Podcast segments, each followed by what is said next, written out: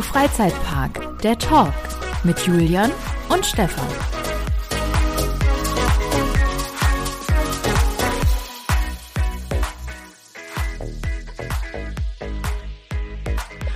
Es ist der 1. April 2021. Herzlich willkommen zu How to Freizeitpark, der Talk, der Monatsrückblick. Mein Name ist Stefan Burian und mir zugeschaltet aus dem gut klimatisierten Hotelzimmer in Dubai ist der Julian Omonski. Hallo Julian. Hallo Mr. Burian. Hast du, hast du schon, bist du, bist du heute schon auf einen Aprilscherz reingefallen? Nee, bis jetzt noch nicht. Aber ich glaube, allein die Aufnahme ist schon, also allein das ist schon der Aprilscherz für uns. schon der Reinfall für sich selbst. Der Reinfall an der sich, warst Rein. du schon mal am Reinfall? Nein, war ich noch nicht. Ich auch nicht. Ich habe es nur mal aus dem Flugzeug da? gesehen. Äh, äh wie gesagt, ich habe es nur aus dem Flugzeug gesehen und von Fotos. Es ist, äh, sieht schon sehr schön aus. Jetzt, jetzt bin ich ja ein absoluter Geografie-Nerd und habe keine Ahnung, wo der Rhein entspringt oder wo er hingeht. Das darfst du mich Wo ist denn der Rheinfall? In Schaffhausen, das weiß ich. Schaffhausen müsste es sein, die Ecke. Ich habe mich nämlich neulich mit einem Schweizer unterhalten und äh, aber Schaffhausen ist glaube ich noch Deutschland, aber das ist alles da unten, die Ecke an der Grenze Richtung Schweiz. Kommt man da vorbei, da wo viel Wasser ist. Weil weiß ja auch jeder, in Mitteldeutschland gibt's kaum Wasser. Kaum Wasser. Das ist die, die, die, äh, die, die äh, mitteldeutsche Wasserknappheit. Wer kennt sie nicht? Ein, die, die, die Wasserkriege, die die Deutschen schon geführt haben. Ah, ein mhm. Graus. Ja, erzähl mal, wie ist die Lage in Dubai? Ähm, ganz gut. Wir haben, glaube ich, noch gar nicht gesagt, dass ich hier bin, sondern nur, dass ich in einem Hotelzimmer gerade hocke. Äh, ja, du bist in Dubai. Die, ja, warte, stimmt, ja, krass. Ich, ich bin in Dubai, richtig. Äh, also ja, ich bin in Dubai, kein Aprilscherz, haha.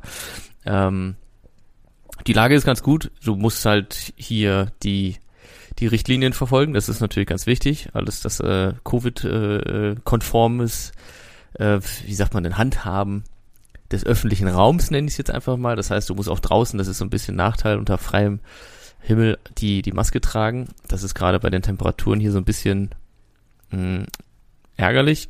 Aber gut, ich verstehe es auch nicht so ganz, warum man unter, unter so in der so draußen, weißt du, mit der frischen Luft. Gut. Warum man da. Ich bin auch kein Virologe, ne? Von daher, irgendjemand wird sich dabei was gedacht haben und dann machen wir das halt jetzt. Du kennst das ja in Deutschland wahrscheinlich auch so. ja, also, äh, ich glaube, man, man sagt ja immer, also Deutschland hat 81 Millionen äh, Bundestrainer und mittlerweile auch 81 Millionen äh, Virologen. Also von daher, ja, ich äh, weiß, was du sagen möchtest. Genau. Und äh, man macht dann halt einfach. Man macht halt so, wie einem auferlegt wird. Und äh, ja, genau. Bin jetzt hier gerade, um ein bisschen zu arbeiten, zu filmen für, für zwei Hersteller.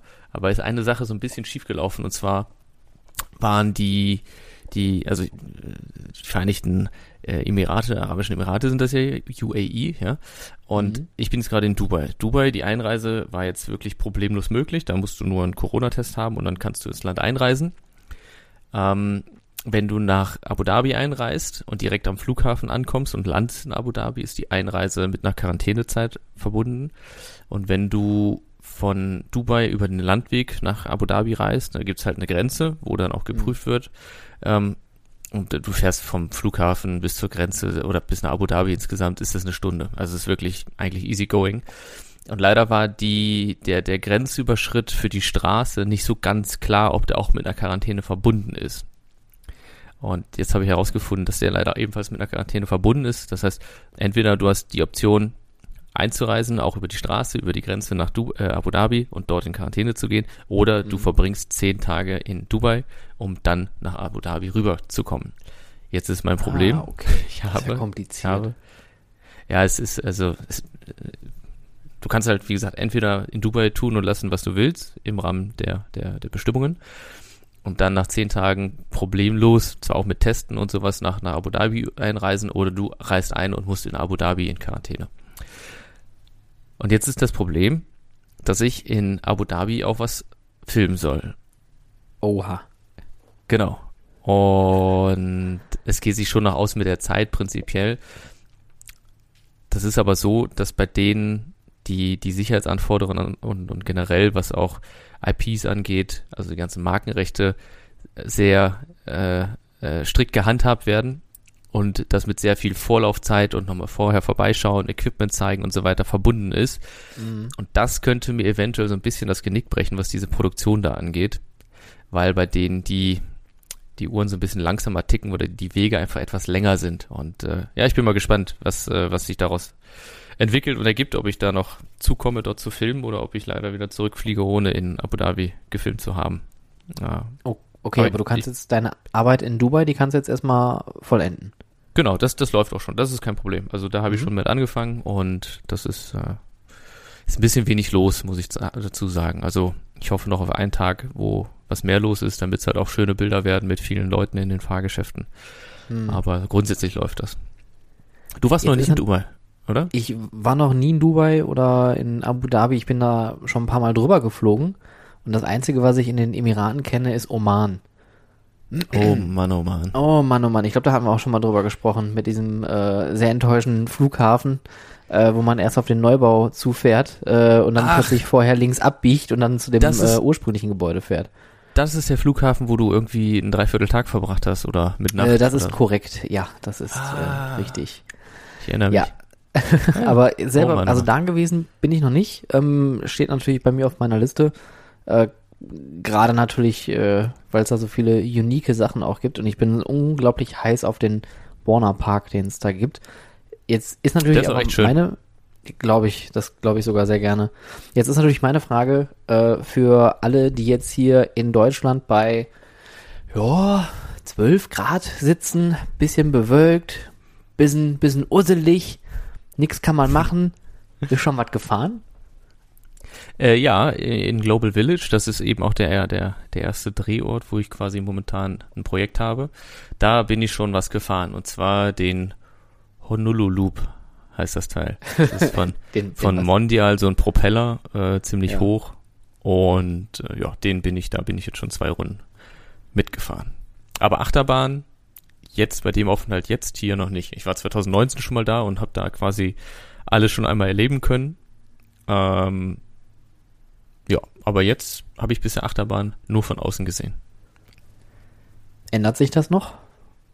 Ja, ich hoffe doch. Das ist verständlich. Also das, äh, bitte, Stefan. Also wirklich. Stefan, wie lange kennen also, wir uns denn jetzt schon? Wenn es da eine Achterbahn gibt, die wird erklommen. Na sicher. Sicher. Ich ja. habe heute auch, ja, ich habe heute, Dubai ist wirklich interessant. Also, ähm, das hat schon einen Vorteil für die, dass sie hier alle so viel Öl haben oder halt auch in, in Abu Dhabi. Mhm. Weil Dubai ist von der Verkehrsführung eine reine Vollkatastrophe. Wenn du einmal die falsche Abfahrt nimmst, dann kommt die nächste Möglichkeit zum Wenden erst in gefühlten 20 Kilometer und du hast wirklich, also das ist jetzt nicht übertrieben problemlos, locker mal eben 10 Minuten mehr Umweg, weil die dich dann wieder so komplett um um, um Keks irgendwie schicken. Ja. Ich war heute, ich wollte heute kurz nochmal ähm, in, einer, in, einer, in, in so einer Mall anhalten, wir noch so ein paar Sachen kaufen, ja. Und ich war quasi auch da, ich war nur auf der falschen Straßenseite mit dem Auto unterwegs. Und ich konnte quasi nicht links abbiegen in die Mall, weil da halt ein Zaun war. Und dann habe ich versucht, vorher abzubiegen und zu gucken, ob ich von dort dann irgendwie rüberkomme.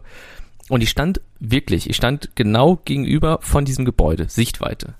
Zu Fuß, nicht eine Minute. Das waren 40, 30 Meter war das Gebäude mir gegenüber entfernt. Habe ich das bei Google Maps eingegeben, ja? Was schätzt du, wie lange ich gebraucht hätte, um wieder zur Mall zu kommen und dann da abzubiegen, dass ich in den Parkplatz reinkomme? Also jetzt mit dem Auto, äh, Viertelstunde? Zwölf Minuten. Und ich stehe vor dem Schuppen. Ja, also ganz ehrlich, du musst, und, und vor allem der Witz ist ja, ich hätte halt erst wieder irgendwie drei Minuten in die eine Richtung fahren müssen. Dann wäre ich über eine andere Straße vorbeigeflogen wieder und wäre dann wieder zurückgefahren. Verstehst du? Also ich bin also quasi einmal nach dort rüber, wenden, an der Mall wieder vorbei, wenden, dann wieder zur Mall zurück um dann auf diesen verdammten Parkplatz zu kommen, da habe ich mir gedacht, so ganz ehrlich, ey, da hole ich mir woanders was zu essen jetzt hier, das, das habe ich jetzt, habe ich keinen Bock drauf. Und die fahren hier auch, ne? Die fahren hier auch, das ist, also es ist fast schon wieder lustig. Also es macht schon ein bisschen Spaß, weil, also ich darf mir das nicht angewöhnen, ne? Blinker ist dir sowieso egal. Und du fährst halt links, rechts, geradeaus, vorwärts, rückwärts. Alles schon gesehen, ja, auf der Autobahn, ach, Ausfahrt verpasst, Rückwärtsgang reingeschoben, ne, und dann, also, das macht man hier halt so. Das ist, Ja, ja. So. Ja, Ja, das sind halt andere Länder, andere Sitten, ne? Und äh, Straßenverkehr in Deutschland ist halt Straßenverkehr in Deutschland. Wenn du jetzt irgendwo Ja. unterwegs bist, äh, dann ist es natürlich nochmal eine andere Baustelle. Ich weiß noch, in Malaysia hatte ich irgendwann mal das Erlebnis, da stand ich an einer roten Ampel mit meinem Motorrad, was ich da hatte, so eine, eine kleine du bist der japanische... Einzige, der stehen geblieben ist. Ich bin der Einzige, der stehen geblieben ist, ja. Ich stand dann da und dann dachte ich mir so, ja gut, verdammt ist halt Malaysia, da bin ich halt auch gefahren. Ne? Also das muss man dann irgendwie überwinden. Ich bin auch schon mal mit dem Fahrrad über die Autobahn da gefahren, weil es halt keine richtigen Landwege gibt. Da fährst du halt mit dem Fahrrad über die Autobahn. Ja, hier, also Fahrräder und äh, E-Scooter auch. Also E-Scooter sind jetzt hier, glaube ich, Ja. der neue heiße Scheiß und da siehst du auch die alle auf der, auf der, auf dem Standstreifen und sowas rumfahren. Also ja. Rote Ampeln sollte man übrigens nicht überfahren in Dubai, weil das wird teuer und ansonsten nicht schneller als 20 km/h fahren. Du hast eine 20 km/h Toleranz. Also wenn du 40 steht, kannst du 60 fahren. Wenn du 61 fährst, dann kostet das direkt irgendwie, ich glaube, 400 oder 350 Euro. Oh. Und jetzt kommt nämlich der Witz.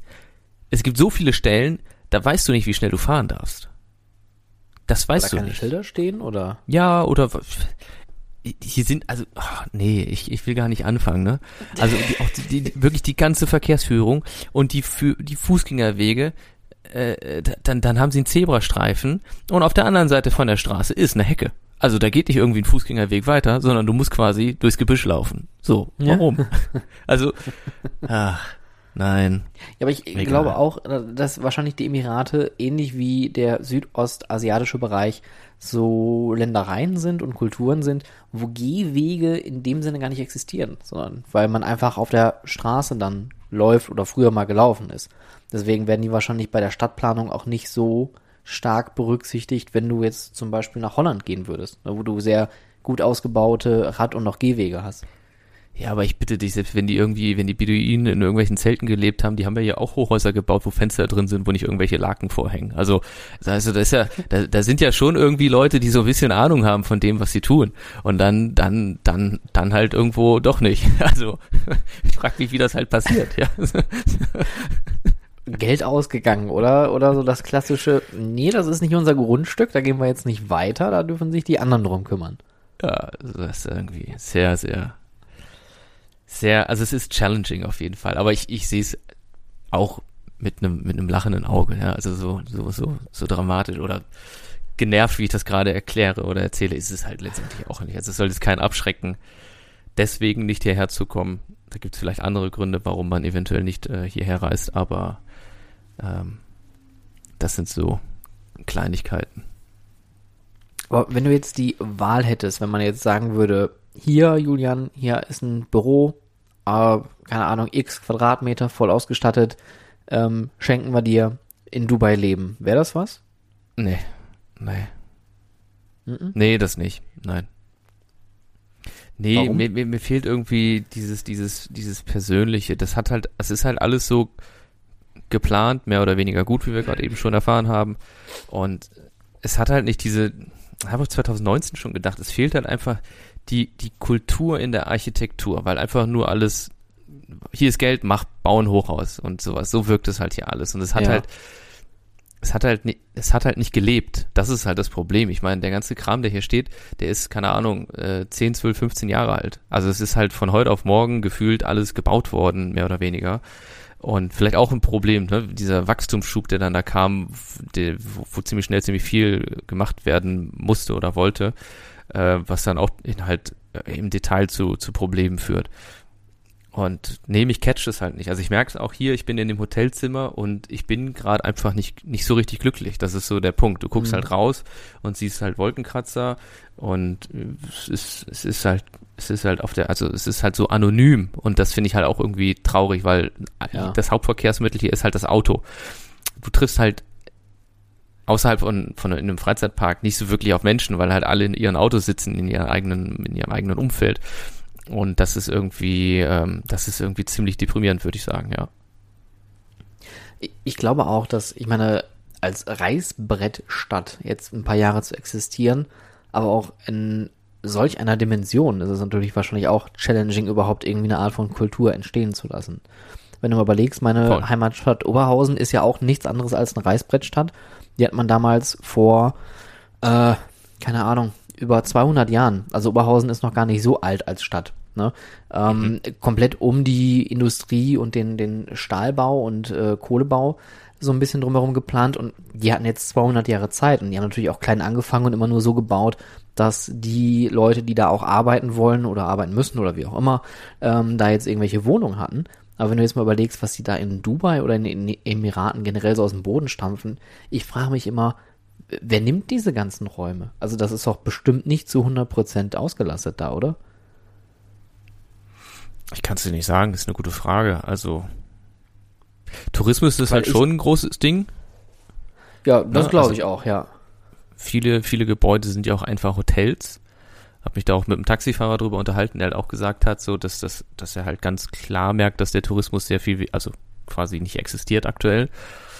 Ja. Ähm, ja, ich weiß nicht, was neben Tourismus, es gibt so ein paar Gebäude, so ein paar, also es gibt natürlich Firmen hier, ich gucke hier runter, ich bin in der, in dem Media City Bereich momentan, da hast du hier CNN und, und sowas und, äh, ja, aber, ja, Ja, Weiß ich nicht. Aber, aber ich wollte eigentlich nur das bestätigen, was du gerade gesagt hast. Es fehlt so ein bisschen das Leben.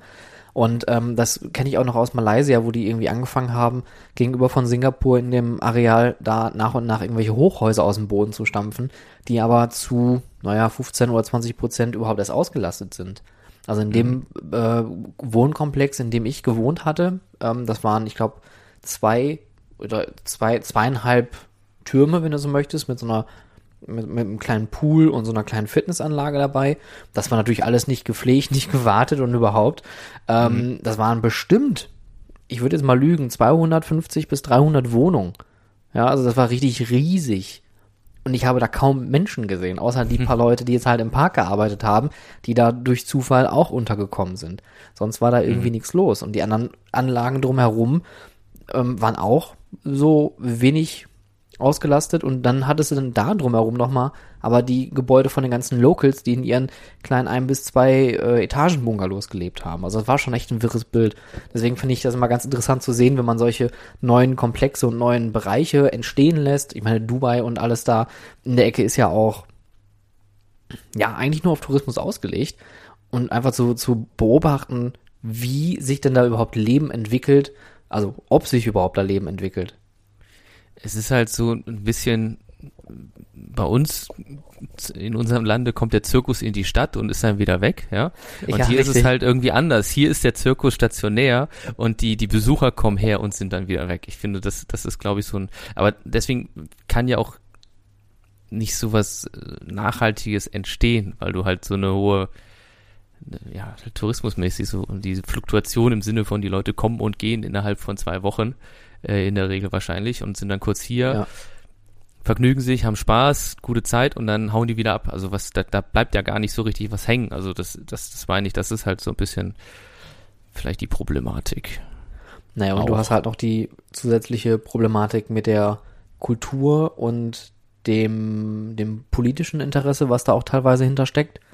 Mhm. Und ähm, deswegen gibt's ja auch viele Leute, die sagen, die fliegen gar nicht erst in, in die Emirate, weil die dann sowas nicht unterstützen wollen. Was ich auch in gewissen Teilen nachvollziehen kann, dass man natürlich da auch irgendwie darauf achtet, dass man, wenn man reist und, und Länder unterstützt, dass es halt auch vielleicht nicht unbedingt, möchte jetzt nicht sagen menschenverachtend, aber schon eher Länder unterstützt, die das Leben, Leben als positiv wahrnehmen und nicht irgendwelche Familienmitglieder verschwinden lassen, was so in den Medien irgendwie rumkursiert. Deswegen, äh, ja, ich bin echt gespannt, wie sich der ganze Bereich in den nächsten 15 bis 20 Jahren so entwickeln wird.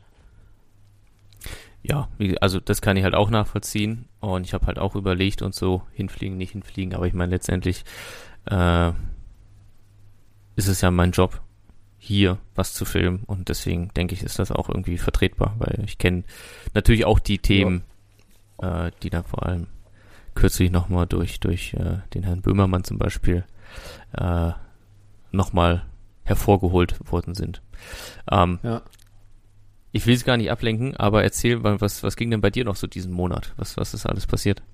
Boah, also ich habe diesen Monat wirklich nichts zu erzählen. Es ist nichts passiert oder zumindest nichts, was man jetzt irgendwie kommunizieren äh, könnte. Alles läuft so wie gehabt. Ähm, ich versuche die Zeit aktuell so ein bisschen, mm, ein bisschen so mit mit ähm, mit Lernen zu überbrücken. Also ist, äh, ich, bei mir hat sich jetzt so diese Corona-Müdigkeit ein bisschen. Ich, ich wollte gerade fragen, Anfangen. wirklich, wie, wie, wie, Ja. wie es dir geht, weil ich finde, ich, man hört so ein bisschen an deiner Stimme, dass das so, also, ne, ich finde, das ist so ein bisschen so, es fehlt diese, diese Fröhlichkeit in der Stimme von Stefan Burian, die ich halt sonst kenne. Und gerade habe ich das Gefühl so, da ist so ein bisschen so dieses, dieses, diese, diese Corona-Müdigkeit auch angekommen bei dir. Ja, äh, wie, wie, wie, wie heißt das? Mütend oder wüde? Es gibt ja irgendwie anscheinend irgendwelche neuen, neuen Wortkreationen, wütend und müde. Ja, ja, Ja. wütend und wüde. Ähm, ich bin vielleicht nicht wütend, aber ich bin eigentlich eher müde. Ich habe aktuell wirklich so ein bisschen. Es fehlt mir die Möglichkeit rauszugehen. Es fehlt mir die Möglichkeit, irgendwie neue Eindrücke zu sammeln. Und ich merke so, das tut meinem Kopf auch nicht gut. Deswegen versuche ich das mit, Mhm. mit Lernen ähm, jetzt ein bisschen zu überbrücken. Ich äh, schreibe recht viel, einfach so ein bisschen. Ich versuche mich so ein bisschen an 3D-Animationen. Äh, liebe Grüße Cool. an Trackmaker. Ähm, ich werde da nie drankommen, was er schafft. Aber ähm, es macht echt einfach Spaß, so ein bisschen diese, diese Mechaniken und Logiken dahin, dahinter zu verstehen. Ein bisschen wieder mit dem Programmieren anfangen, was ich früher sehr, sehr gerne gemacht habe. Also solche Kamellen greife ich jetzt so ein bisschen raus. Aber so, ja, viel ist einfach nicht passiert in den letzten Wochen. Also zumindest jetzt nicht in, Ja. in meinem Leben, was jetzt hier irgendwie in den Mittelpunkt stehen könnte. Hm, Vielleicht eine Sache, die ich tatsächlich erzählen kann, ist, ähm, was mich gerade so ein bisschen freut, ist, ich habe recht viele mh, Anfragen oder Interviewanfragen, die ich rausgeschickt habe, die sehr po sich positiv entwickelt haben. Jetzt am letzten Son- Sonntag kam ja die Folge mit dem Herrn Michael Krah raus, ein TÜV-Prüfer vom TÜV Nord, der von seiner Arbeit als TÜV-Prüfer für fliegende Bauten ein bisschen erzählt hat. Mega geiler Typ. Ich habe auch davor und danach mit ihm noch bestimmt 20, 30 Minuten über Achterbahn gesprochen und äh, Gott und die Welt. Das war einfach so herrlich. Äh, und noch so zwei, drei andere Interviewanfragen, die ich ähm, vorbereiten konnte, die jetzt in den nächsten Wochen und Monaten ähm, aufgenommen werden, wo ich mich auch sehr, sehr drüber freue und da auch wieder so Kontakte entstanden sind, wo man so ein bisschen im Gespräch bleibt irgendwie. Also das ist irgendwie ganz cool, aber so, so wirklich was so nothing big is happening right now, aber das ist vielleicht auch mal in Ordnung. Aber dieses, diese Corona-Müdigkeit, ja, ich ähm, merke das auch auf der Arbeit. Also so, es fehlt einfach so dieser, dieser, dieser, ah, mal was anderes Ja, sehen. die- also, also diese- das diese- ist so das Größte, was mir fehlt. Ja. Ja, verstehe ich. Und ich glaube halt, äh, also ich war jetzt längere Zeit nicht mehr in Deutschland. Äh, jetzt auch nicht so weit weg. Also Österreich, für die, die es nicht wissen, ist gerade so meine Destination. Und ähm, das ist halt, da, da, da wird natürlich Corona in Österreich nochmal ein bisschen anders gehandhabt als in Deutschland. Und ich merke dann aber auch wiederum, dass es in Deutschland ja mittlerweile so ein bisschen kippt, die ganze, ähm, wie soll ich sagen, das, also das, das, äh, das, das, das, die Geduld ist quasi am Ende dadurch, dass man immer einen Schritt vorrudert und dann wieder zurück und äh, dass das ziemlich überstrapaziert ist. Aber ich glaube, das brauchen wir jetzt gar nicht so sehr thematisieren oder brauche ich nicht so sehr thematisieren, weil die, die das hören, wissen das ja wahrscheinlich aus, aus eigenem, also aus nächster Nähe selbst. Äh, ich, ich, ich weiß nicht, wenn ich jetzt sage, so durchhalten, habe ich gut reden, weil ich jetzt gerade hier bin. Und ich glaube, das ist aber auch ein Problem, was man vielleicht hat, wenn man in einem, in einem Angestelltenverhältnis ist, weil, weil, weil man eben nicht so diese Flexibilität hat. Äh, und vielleicht habe ich da einfach das große Glück mit meiner Selbstständigkeit und dann eben auch mit den Jobs, die mich zu solchen Reisen führen, da ein bisschen Abwechslung zu bekommen. Und ich äh, weiß nicht, wie es mir gehen würde, wenn, wenn ich quasi in der Situation wäre. Deswegen bin ich da echt sehr, sehr dankbar für, dass ich äh, jetzt mal wieder in ein Flugzeug steigen durfte und äh, ein bisschen was anderes von der Welt sehen konnte. Ja, da bin ich auch, ich will jetzt nicht sagen neidisch, aber äh, doch, ich würde schon sagen neidisch. Aber wenn du magst, ich schicke dir gerne Fotos zu. Das mache Aber ich immer, wenn, wenn, wenn sagen, ich quasi ja Fernweh auch habe. eine Gute, Wenn, wenn, wenn, wenn ich Fernweh habe, dann, dann bitte ich die Leute, den Leut, die Leute bitte ich dann immer, mir Fotos aus der Sonne sozusagen zu schicken, weil ich finde, das ist schon mal, das tut schon mal sehr gut. Also wenn du Bock hast, schicke ich dir gerne nochmal zwei, drei, vier Fotos zu von irgendwelchen Protzbooten und ähm, irgendwelchen Desinfektionsgeräten an Rolltreppen. Ferraris, ja auch das und, und solche Geschichten.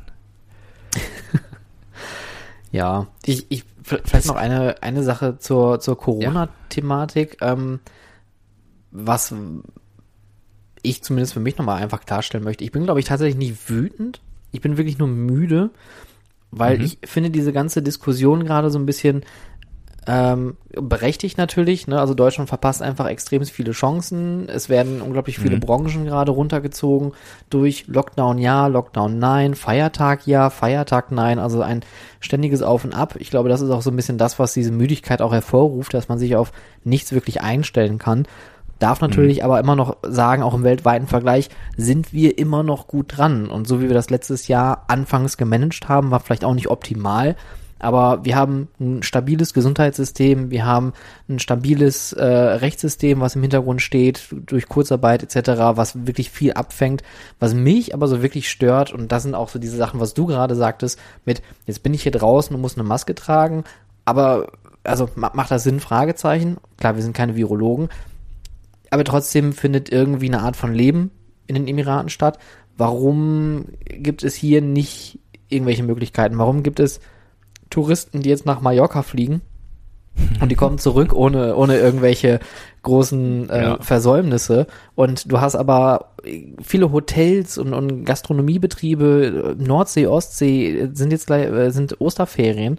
Ähm, die hätte man eigentlich auflassen sollen. Die hätte man jetzt aufmachen sollen. Die hätten jetzt die Möglichkeit haben sollen, unter bestimmten Beschränkungen, Voraussetzungen, Konditionen, wie auch immer mal was zu machen. Und nicht jetzt irgendwie Leute, keine Ahnung, nach, äh, nach, nach Mallorca schicken und wieder, wieder hier im Land mit offenen Armen empfangen. Das finde ich halt so ein bisschen schwierig. Ja, und ich glaube halt auch, dass die Erfahrungswerte, die man bisher gesammelt hat, einfach nicht richtig genutzt wurden. Das ist ja irgendwie auch so das, das, das Traurige, weil wir haben ja im Grunde jetzt schon mal einmal alles durchgespielt und Ja. äh, dass das darauf halt nicht irgendwie äh, Rücksicht genommen wird oder eben, dass diese Erfahrungswerte einfließen gelassen, ein, wie heißt das? Mein Deutsch ist nicht mehr so gut. Äh, doch, ich glaube, einfließen gelassen werden, ähm, um halt, ist es falsch? Du guckst so komisch. Ich wei- wei- weiß es selber nicht. Für, für, für, für die Lyriker unter euch Zuhörern äh, an der Stelle wirklich gerne mal Feedback, ob das richtig ist. Auf jeden Fall einfließen gelassen werden, um zum Beispiel eine Saisoneröffnung zu starten oder was auch immer. Also, oder halt Rückkehrer aus. Was ich ja auch so krass finde, Thema eins Österreich, kannst du so unglaublich viel testen. Die Tests sind auch wirklich sehr, sehr günstig und die, ähm, die Schnelltests werden noch alle von der Kasse übernommen, wenn du österreichischer Staatsbürger bist, ja. Und in Deutschland, da darfst du, glaube ich, einmal pro Woche testen, oder? Ja, wobei das haben sie mittlerweile auch abgeändert. Also es gibt, ähm, ich, ich kenne die Konditionen nicht, aber ich glaube, es wurde auch irgendwie angepasst. Es gibt auch äh, Drogerieketten und Apotheken, die diese Tests jetzt, äh, die Selbsttests umsonst ausgeben dürfen. Aber ausgeben heißt ja nicht, dass es dann offizielle Tests sind, mit denen du wieder gewisse Freiheiten erlangst oder zum Beispiel reisen Ja, nee, kannst.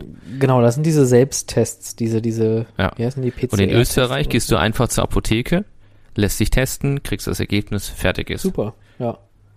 Super. So viele Apotheken, also deswegen Österreich ist irgendwie auch, äh, ich glaube, Testweltmeister oder unter den Top 3. Ähm, und hier in Dubai äh, wird halt geimpft wie verrückt. Ja, hier wird so viel geimpft und äh, das ist das einzige Problem im Grunde, wer hier den den Coronavirus wieder mit einschleppen könnte, sind eben die Touristen. Wobei Ja. selbst das natürlich auch äh, durch einen PCR-Test, also PCR-Test ist ja noch mal ein bisschen genauer als der Antigen-Test, ähm, äh, zumindest für die Einreise geprüft wird. Das heißt also, ich habe halt einen PCR-Test gemacht, äh, bevor ich hier rüber geflogen bin. Der wurde auch überall ordentlich kontrolliert. Und äh, ja, Ja, machen wir mal einen Haken dran, ne? An dem Thema.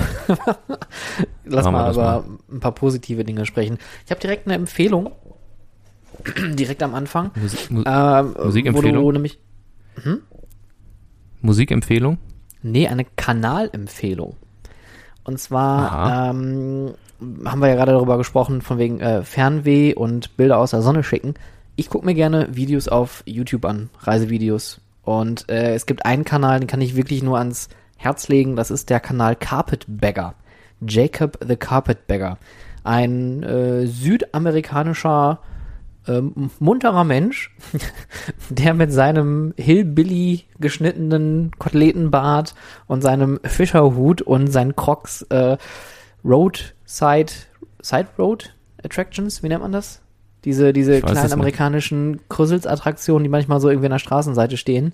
Der Earthquake Simulator und Ripley's Believe It or Not, kennt man ja auch, die Kette mittlerweile. Ähm, Ja. Der sich solche Attraktionen anschaut.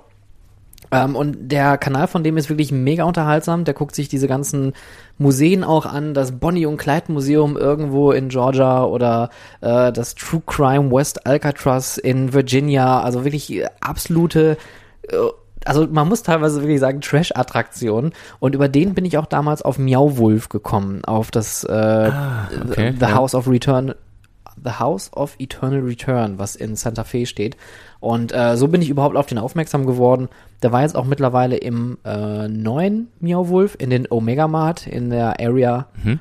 15 in Las Vegas, äh, Nevada. Also, wenn ihr da draußen Fernweh habt und ihr wollt irgendwas Interessantes sehen, vor allem aus dem Bereich der Freizeitattraktionen, dann auf jeden Fall den Carpetbagger euch anschauen. Ich glaube, ich kenne ihn sogar, wo du gerade sagst, die Earthquake-Simulator. Das ist so, so ein, so ein Mini-Dark Ride mit irgendwie, wo so ein Dino aus einer Kiste, wo alles zusammengeworfen wurde, ne? Wo, ja, weil, also, man, also im Endeffekt ist es, glaube ich, nur eine Metallplatte mit vier Autositzen draufgeschraubt. Und dann fährt man irgendwie Mhm. geradeaus und dann bricht irgendwie Wasser raus, so wie aus Ja. dem Original, wie man es Ja. aus den äh, Universal Studios oder aus Disney kennt. Aber irgendwann kommt dann plötzlich so ein Gorilla aus einer Kiste gesprungen und so ein Quatsch. Genau. Ja. Ja, ja, doch, dann, also kann gut sein, dass ich schon mal ein Video von dem gesehen habe. Ist auf jeden Fall cool. Ja. Ähm, und wo wir vielleicht gerade bei ähm, YouTube-Empfehlungen sind, da habe ich noch eine. Da bin ich letztens durch Zufall auch drüber gestolpert. Der Disney Research Hub. Kennst du den Kanal? Ne. Disney hat ja mehrere, hm, ich nenne sie jetzt mal Forschungseinrichtungen. Gerade was so das Thema Technologie, Technik, Robotik, Automation Mhm. angeht. Und die haben ja wahrscheinlich fast jede Woche irgendwie zwei neue Patente, die sie auf den Markt schmeißen. Und da sieht man, ähm, oder die stellen viele Videos online, gerade zum Thema Robotik. Da sind wir bei Audio Animatronics, wie die neue Technologien oder neue Sensoriken entwickeln. Und da sieht man dann zum Beispiel in irgendwelchen Tests von vier Jahren, ähm, der, ich glaube, das ist Lumière aus der neuen Schöne und das Biest Attraktion. Da gibt's einen richtig tollen Lumière Animatronic und da sieht man quasi schon so den Prototypen davon. Also wer sich da so ein bisschen für Disney und seine Technologien interessiert, das ist echt mega spannend gemacht, wie sie das programmieren und wie sie versuchen so äh, Animatronics, die eigentlich nur aus drei Stäben plus Motoren ähm, Mhm. äh, bestehen, wie die das äh, Vibrieren der ganzen Statik vermeiden. Also total wissenschaftlich, aber auch mega spannend. Der Disney Research Hub auf YouTube, ähm, auch da vielleicht auch abends, wenn man so gerade auf der Couch irgendwie nur was zum Daddeln sich anschauen möchte, auch eine Empfehlung wert. Sehr cool. Ich glaube, Disney hat ja auch diesen Stunt-Roboter, der so Oh äh, an so einer Winde hoch in die Luft katapultiert wird und dann Mhm. da seinen Flickflack macht und dann in so einem Netz landet äh, und auch irgendwie durch einen Reifen durchspringen kann, ziemlich zielsicher und solche Geschichten. Das ist ja auch Wahnsinn. Ja, und, und die sind ja zum Beispiel jetzt geplant für den Avengers Campus oder Avengers Campus. Aven Avengers, wie spricht man das aus? Avengers? Ä- Avengers? ev ev eventuell, Avengers, die eventuell. eventuell. die Superhelden, also auf jeden Fall für den neuen Themenbereich in den Disneyland Studios in Paris. Ähm, da sieht man schon einige Tests von dem Spider-Man Animatronic, den sie da durch die Luft schmeißen, dann einfach mal zwischendurch. oh, wirklich? Ja, da gibt's schon ein paar Testvideos, also zwar noch ohne Spider-Man, ich glaube, es gibt sogar schon eins mit Spider-Man-Kostüm irgendwo, aber man sieht einen ohne Spider-Man-Kostüm, aber er macht so diese klassischen Spider-Man-Posen ähm, und man hatte schon vorab äh, drüber gesprochen, dass auf jeden Fall Paris eine Variante von diesen Robotern bekommt. Mega. Dann Ja, äh, cool. würde ich auch nach Möglichkeit irgendwann dort mal wieder hinfahren. Ich war lange nicht mehr in Disneyland Paris und gerade lohnt es sich auch nicht, weil gefühlt beide Parks eine komplette Vollbaustelle sind. Ich glaube, das Disney-Schloss wird ja, haben wir das im letzten Podcast schon besprochen? Ich glaube ja. Ja. Ich manchmal, weißt du, so ein Monat reicht irgendwie nicht, ja, bis ich. ja. Ist direkt schon alles wieder gelöscht. Was ist denn noch passiert in diesem? Ja, ja, genau. Was ist denn noch passiert in, äh, in diesem, in diesem Monat? Ist ein bisschen was passiert, ne? Also, wo wir gerade beim Thema Disney sind, ähm, es gab ja vor den, vor ein paar Tagen eine Ankündigung für eine Erweiterung, eine mögliche Ja. in Anaheim. Und da wird Richtig. auch eventuell über einen dritten Park spekuliert. Also da ist man sich jetzt nicht so sicher. Es wird als Extension zwar ähm, deklariert auf den Informationen, aber es sieht halt schon aus wie ein eigenständig stehender Park. Ist halt nur die Frage, braucht Anaheim einen dritten Park? Das war so das Erste, was mir in den Kopf gesprungen ist. Mm, Also ich, ich war noch nie in dem Disney Park. Ich weiß nur, dass der auch, also der ist halt ziemlich überfüllt. Und aus der Sicht könnte ich mir schon vorstellen, grundsätzlich, um das Besucheraufkommen so ein bisschen zu entzerren, macht es Sinn, äh, das Ganze zu erweitern. Und ich glaube aber, es soll halt ein Mix werden aus Freizeitpark, aber auch äh, ein Teil Dining Experience und, und, und Hotelunterkunft und sowas. Und das Spannende ist, das soll ja auf dem Parkplatz gebaut werden, weil es aktuell quasi die Parkfläche ist. Und in den äh, Anfang, also 1990 hat äh, Disney eine Vereinbarung, ich habe das lustigerweise eben noch aufgeschrieben, deswegen schiele ich gerade so rüber, du guckst so. ich lese mal ganz vor. Äh, Disneys Vereinbarung aus dem Jahr 1990 äh, mit der Stadt, die den Anaheim Resort District schuf, schränkt derzeit ein, wie Disney sein Eigentum nutzen kann, indem es Bereiche für die Nutzung als Themenparks, Hotels oder Parkplätze zuweist. Das heißt, ähm, bevor Disney da sowas macht, muss das äh, muss halt erstmal noch besprochen werden. Hallo, wir würden hier gerne einen Freizeitpark hinmachen. Ist das okay? Ja, ja, macht mal. Oh gut. genau. Also die haben dann nicht komplett freien, freien Willen über die Nutzung der Flächen und das wird jetzt damit dann quasi auch wohl beantragt. Die wollen aus dieser Vereinbarung raus, damit sie ein bisschen flexibler agieren können. Deswegen, also ich glaube für Disney Anaheim, ich glaube Kalifornien selbst braucht jetzt nicht unbedingt noch einen Park. Also wegen mir natürlich auch zehn neue, ne, aber wenn man es jetzt einfach mal ganz neutral betrachtet, sind die Freizeitpark technisch, glaube ich, ganz gut bedient. Aber für Ja. Disney selbst macht es natürlich schon Sinn. Meine Meinung. Ja, meine Meinung. So. Ich war in Anaheim schon mal gewesen. Das ist jetzt auch schon gut 21 Jahre her. Äh, hab den Park auch als sehr voll in Erinnerung. Und da war Disneys Grand California Adventure gerade im Bau. Ich kann mich nur noch daran erinnern, dass der mh, Eingangsbereich mit der Golden Gate Bridge schon stand und sonst konnte man davon eigentlich nichts sehen. Aber ähm, oh, wie heißt der jetzt? Ich glaube, der heißt nur noch Grand California Adventure, oder? Ich glaube nur Der- California's Adventure. oder Disney California's California Adventure, die haben, ja, die haben's, da werden wahrscheinlich äh, Le Leute wie äh, von Mausgebabbel oder Spinatmädchen wahrscheinlich eher jetzt äh, eine Meinung zu haben. Jetzt reden hier wieder zwei Disney-unaffine Menschen. Ähm, aber der Park hat ja eigentlich immer nur unter Kritik gelebt. Also es gab ja mehrere Kritiken über die Attraktion, über die ähm, Bespielung von Shows, wobei der aber auch, glaube ich, zwei richtig gute Sachen hatte. Ne? Der hat ja damals diese ähm, das Bugs Live 3D Kino, was ja sehr gut sein soll. Und er hat, glaube ich, da auch das Carsland. Das Carsland ist aber später als Erweiterung gekommen. Ja, genau. Also ich finde grundsätzlich das Li- Line-Up sieht jetzt gar nicht mehr so so unspektakulär aus. Diesen äh, Toy Story Mania heißt glaube ich der Ride. Mhm. Äh, ist glaube ich auch ein, ein Evergreen bei Disney. Dann dieses Riesenrad finde ich ganz witzig. Was denn? Äh, Evergreen? nicht, ja, nee. oh ja, stimmt. Grüße an den, Grüße an den Suezkanal. Ähm, An wen? das mit dem Containerschiff, hast du nicht mitgekriegt? Nein. Kennst du die, ähm, hast du die Austin Powers Filme gesehen? Oh, ich bin ganz schlecht in sowas. Ja, teilweise. Da, da gibt es auch eine Szene, wo er in diesem äh, Bösewicht-Hauptquartier ist und er äh, rutscht mit so einem kleinen Gefährt in so einen Gang hinunter und Ja, diese eine so- Szene, die kenne ich, wo er immer So- hin und her fährt, vor, zurück, So, genau. vor, zurück. Jetzt stell dir das vor mit einem kleinen Kanal und einem großen Containerschiff. Da ist nämlich ja, gerade Ja, okay. ein Containerschiff von, äh, ich glaube, von der Reederei Evergreen oder das Schiff selber heißt Evergreen, keine Ahnung. ja, genau. Und das ja, hängt da jetzt schief im Kanal und blockt alles. Ja, ja, doch, ich habe da so ein Meme auch gesehen. Ja. Wahrscheinlich nicht nur eins.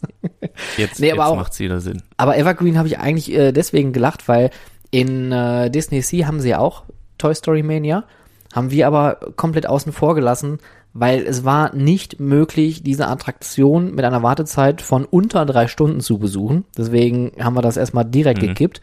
Und Fastpässe gab es auch keine mehr. Die Fastpässe waren eine Stunde nach Parköffnung alle weg. Teilweise Also, geht das schneller. Also ich kenne also, das tatsächlich aus, Wahnsinn. Aus, aus Orlando, aus dem Studiopark, da ist es genauso. Das erste, was du da morgens machen musstest, ich weiß nicht, ob es heute immer noch so ist, aber zu Toy Story rüberrennen, dir einen Fastpass ziehen, damit du dann irgendwie um äh, halb vier damit eine Runde fahren kannst. Ja, irre. So, dann haben sie ja noch den Tower of Terror. Äh, beziehungsweise jetzt heißt es ja irgendwie Guardians of the Galaxy. Äh, den, den, den, den Drop Tower. Wir hatten ja tatsächlich auch mal so einen S&S äh, Freifallturm da drin. Der ist ja dann rausgegangen, wahrscheinlich auch, als der Tower kam. Oh ja, ich erinnere mich so ganz dunkel. Ja. Dann haben sie jetzt diese, diese und? schönen Fontänen auf dem See und sowas. Und ja, also ich glaube jetzt Ja, stimmt. Und die haben mittlerweile den Pixar Pier mittlerweile, ne? Mit, mit dem Incredicoaster. Genau, das ist ja der California Screaming Genau. gewesen, Mhm. den sie dann umgestaltet haben zu dem Incredicoaster. Genau. Und ein Rafting und sowas. Also ja, ich glaube, es ist schon ein netter Park. Ist vielleicht halt ein bisschen Disney untypisch, weil du auch von der von dem Aufbau und so vielleicht ein bisschen andere Sachen gewohnt bist vielleicht. Ich weiß nicht. Naja. Ja, und vor allem. Ich war ja, auch noch nicht da. Also ich, ich, ich bin ja, habe ich erzählt, dass ich, dass ich schon zweimal oder dreimal schon da war, aber mir das Ticket einfach zu teuer ist? Nee, Habe ich das erzählt? Nee. Ich weiß nicht, ich, ich, ich suche noch einen anderen Weg, um da reinzukommen. Ich bin jetzt irgendwie nicht bereit, da 160 Dollar für ein Tagesticket oder so zu bezahlen. Also, falls jemand äh, zufälligerweise eine Tür kennt, die öfters mal offen steht irgendwo im Backstage-Bereich, dann eine kurze DM an Julian Umanski. Ich sag dir, der Tag wird kommen, an dem ich äh, in diesen Park äh, reingehen kann und kein, kein Ticket zahlen muss. Also, es ist wie so, wie so ein, wie so ein Apple-Gegner, der sagt, ich möchte unbedingt ein iPhone haben, aber ich zahle kein Geld dafür. Ja. Nee. Ja. So ähnlich. Ja, vielleicht. Okay, das zum dritten Park in Anaheim. Und aber wohl gerade in Kalifornien sind die Parks, äh, dürfen ja wahrscheinlich wieder öffnen. So Disney ja wohl auch mit einer Kapazität von 25 Prozent. Und äh, das ist wohl gerade alles so auf, auf Richtung Öffnung quasi für ab dem 1. April Ja. geschrieben Ich war, worden. Kalifornien war ja von Anfang an dicht, ne? Also die haben ja schon über ein Jahr jetzt keine Besucher mehr gehabt. Ja, das ging, das ging ziemlich zügig dort, ja. Ja. Das war, also ich war ja vor äh, am 16. März 2020 bin ich in Amerika gewesen in und da ging das ne? dann los. Genau, ich war in New York und dann habe ich halt zuerst mitgekriegt, dass Kalifornien die Disney Parks zugemacht hat. Und dann ist in New Jersey, wo ich äh, mein Projekt hatte, ist auch äh, dicht gemacht worden. Und dann, dann war plötzlich war alles zu in Amerika. Wobei ja Disney World ja immer mal wieder aufgemacht hatte, beziehungsweise Orlando, da gab es ja immer mal wieder so Phasen Orlando mit geringer war- Kapazität. Genau, war nicht so lange geschlossen. Genau, aber ich glaube, Kalifornien war wirklich komplett dicht. Also da war wirklich einfach niemand während der gesamten Zeit. Das ist auch echt krass. Ja, ja. Das ist schon krass. So, guck mal, hier kann ich den Öffnungszeitenpunkt auch abhaken auf meiner To-Do-Liste. Und wo wir gerade in Orlando sind, Epic Universe geht weiter. Ja, und ich bin sehr gespannt. Also, ich meine, man sieht jetzt zwar ni- nicht mehr als vorher, also jetzt nicht, dass jetzt plötzlich über Nacht da tausend Hallen entstanden sind, ähm, aber ich glaube auch, dass es langsam Zeit wird, dass so die ersten Sachen da entstehen, dass auch so ein bisschen mehr Euphorie auch wieder in dieser ganzen Szene auftaucht, weil so wirklich große neue Projekte, zumindest äh, die so auf dem Radar schwimmen, gibt's ja irgendwie nicht. Soll ich dir was sagen? Erzähl. Ich habe äh, Anfang der Woche schon die neue Achterbahn gesehen für, für Epic Universe. Dann weiß ich auch von welchem Hersteller wahrscheinlich. Ich glaube, das ist eh offiziell. Aber sie ist noch nicht produziert. Sie liegt noch in, in ungebogenen Stahlrohren auf dem Hof. also, sagen wir so, ich habe den, hab den Stahl gesehen, der für die. Uh, ich, und, und, und ich habe die Uh. Kohle gesehen, in dem der Stahl Shady. gebogen wurde. Ja. Ja, ich habe ich hab sogar angefasst. Ich habe mir ein Stück abgeschnitten für zu Hause, dann kann ich mich davon erzählen. Abgeleckt. Und, dann, und nachher beim Bau fehlt dann genau so ein Zentimeter. Das ist einfach so ein Hubbel, so, so ein kleines Stück in der Schiene, wo der Zug rüber rennt. wo, kommt das denn? Oh, hier fehlt ein Stück. Also, ah, ja, das haben jetzt Nanu. aber blöd geplant. Nanu? ja, genau. Nanu. So. Äh, Auch abhaken. ab- Wo wir gerade in Amerika sind. Ach, verdammt. Okay. Mach. Äh, Dollywood, hast du das mitgekriegt? Die haben ja auch in ordentlich neue Ja, die haben ein Stück von der Mystery Mine allerdings ge nicht für neu. geändert. Ja, stimmt. Also die haben tatsächlich den, den, den Fahrverlauf ein bisschen angepasst, diesen, diesen Drop äh, etwas entschärft und eine leicht andere Streckenführung genommen. Was ich schade finde, mhm. weil die hatten so eine, wie so ein Halfpipe-Element, wo du hochfährst und dann. Ja, wie so ein Mini-Immelmann, ne? Ja, nee, wie ein, wie heißt das denn beim Spinning Coaster? Ist das diese. Nee, das ist ein Immelmann. Wo man, wo man schräg hochgeht und dann so eine 90, so eine, so eine 180 Grad Kurve macht. Genau, hast quasi eine aufgestellte ja. wilde Mauskurve. Richtig. So. Stimmt, heißt auch Immelmann. Ich war gerade irgendwie bei der, bei der, bei der, es gibt ja den Dive Loop, wo du dich mhm. um die eigene Achse drehst und dann abtauchst in den Looping und das rückwärts, also andersrum durchfahren, dass du erst einen halben Looping hast und dann aus der Überkopffahrt in einer Kurve rausfährst. Das ist nämlich dann ein Immelmann. Deswegen und war ich wo jetzt kommt etwas diese Figur her? aus dem Flug, äh, äh, Kunstflug. Und das war der Fun Fact der Folge. Keine Ahnung. Äh, ja, ich, ich habe auch die Fotos gesehen. Ich war Dollywood natürlich auch noch nicht gewesen, wie äh, einer der vielen Parks, die mir noch äh, auf meiner Liste fehlen.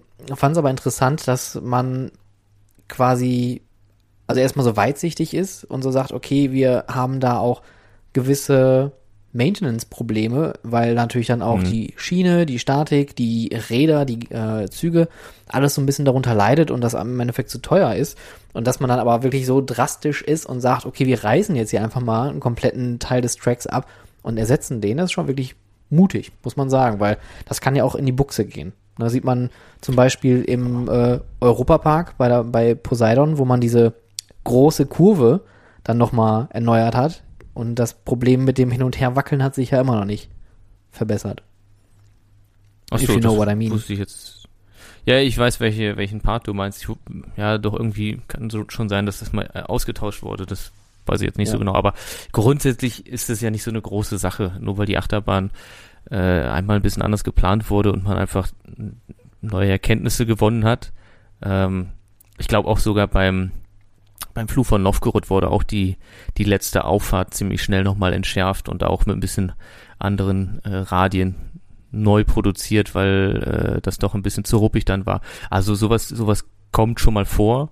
Und man muss dazu sagen, Mystery Mine ist ja auch eine, eine relativ alte Anlage schon aus den ersten Jahren, würde ich fast sagen, wo Gerstlauer so große Sachen gebaut oder angefangen hat, so große Sachen mhm. zu bauen.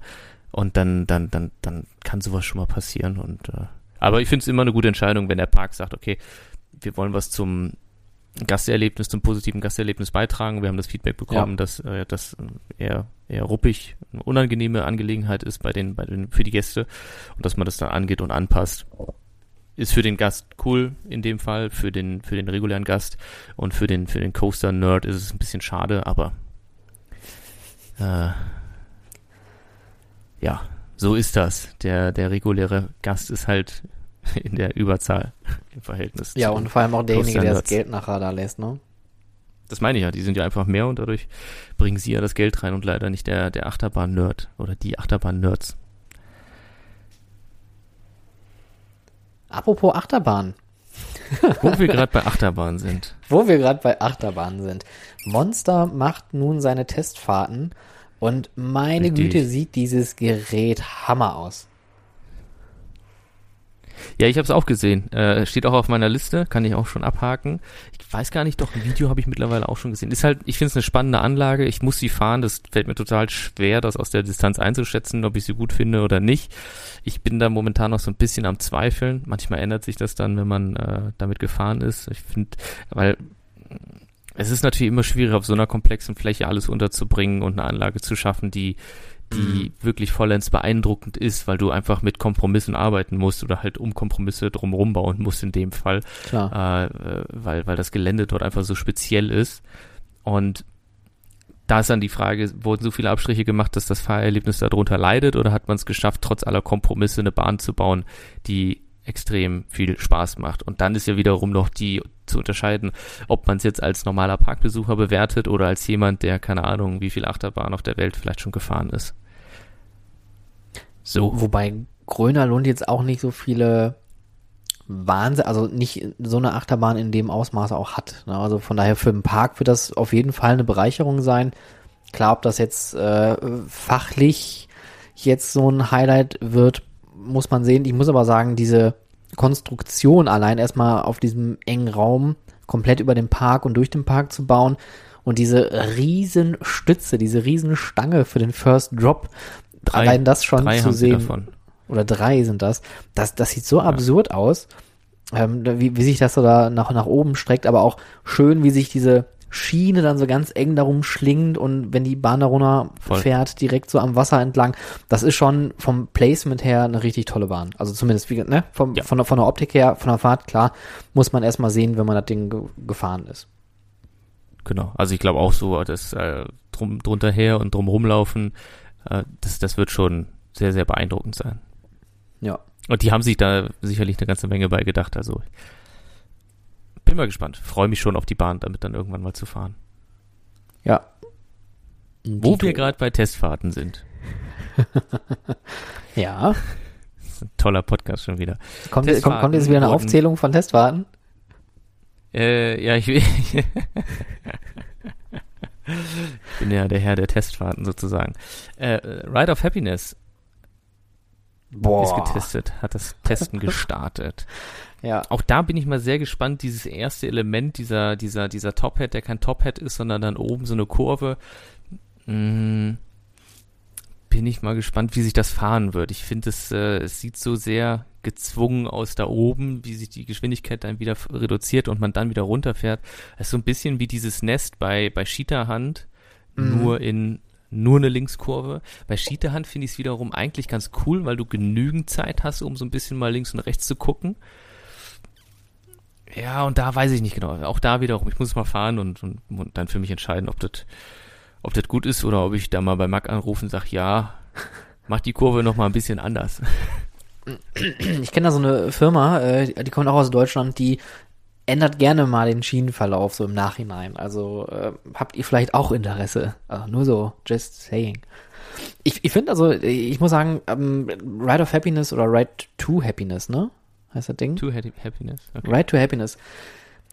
Da haben wir ja schon mal drüber gesprochen. Ich finde diese Collaboration mit, mit dem Tomorrowland natürlich äh, irgendwie ganz faszinierend, dass man sich so eine Marke nimmt und so eine Achterbahn darum strickt. Ich bin eher so gespannt, wie sich die Achterbahn mit diesem Markengefühl nachher verbinden lässt. Also es gibt ja auch Lautsprecher an Bord, das heißt also, wir, wir werden wahrscheinlich dann Mhm. irgendeinen fetzigen Soundtrack dann auf der Fahrt hören.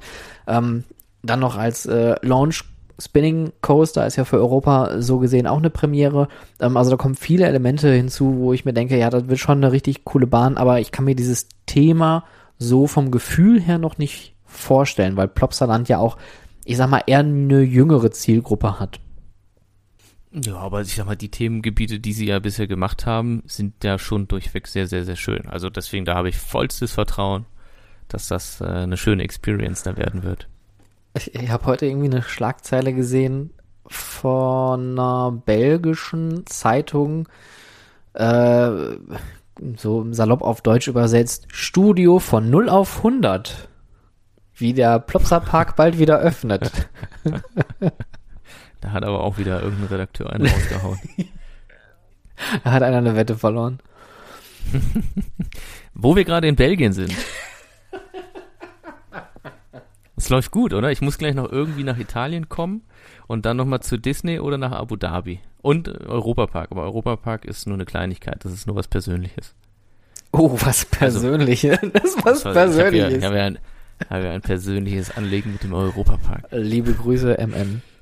Mhm, Grüße gehen raus. also, Belgien, hast du mitgekriegt, dass äh, Belgien als, als, als potenzieller Standort für einen neuen Legoland-Park in Frage kommt? Habe ich gesehen, habe ich gelesen, habe ich verstanden, ist ja auch Teil der Strategie von Merlin, beziehungsweise ähm, Merlin wird ja jetzt zu größten, weiten Teilen von Lego mitgetragen. Die haben sich da ja äh, aktienmäßig da so ein bisschen äh, reingefuchst in die Firma. Und deswegen werden wir da wahrscheinlich noch viel, viel mehr Bewegung sehen. Ähm, nicht nur was Parks angeht, sondern auch was die Legoland Discovery Center Attraktion angeht, weil die sind ja auch nicht mehr auf dem modernsten Stand. Es gibt ja schon ein paar neuere, moderne Anlagen, die auch neue Konzepte haben.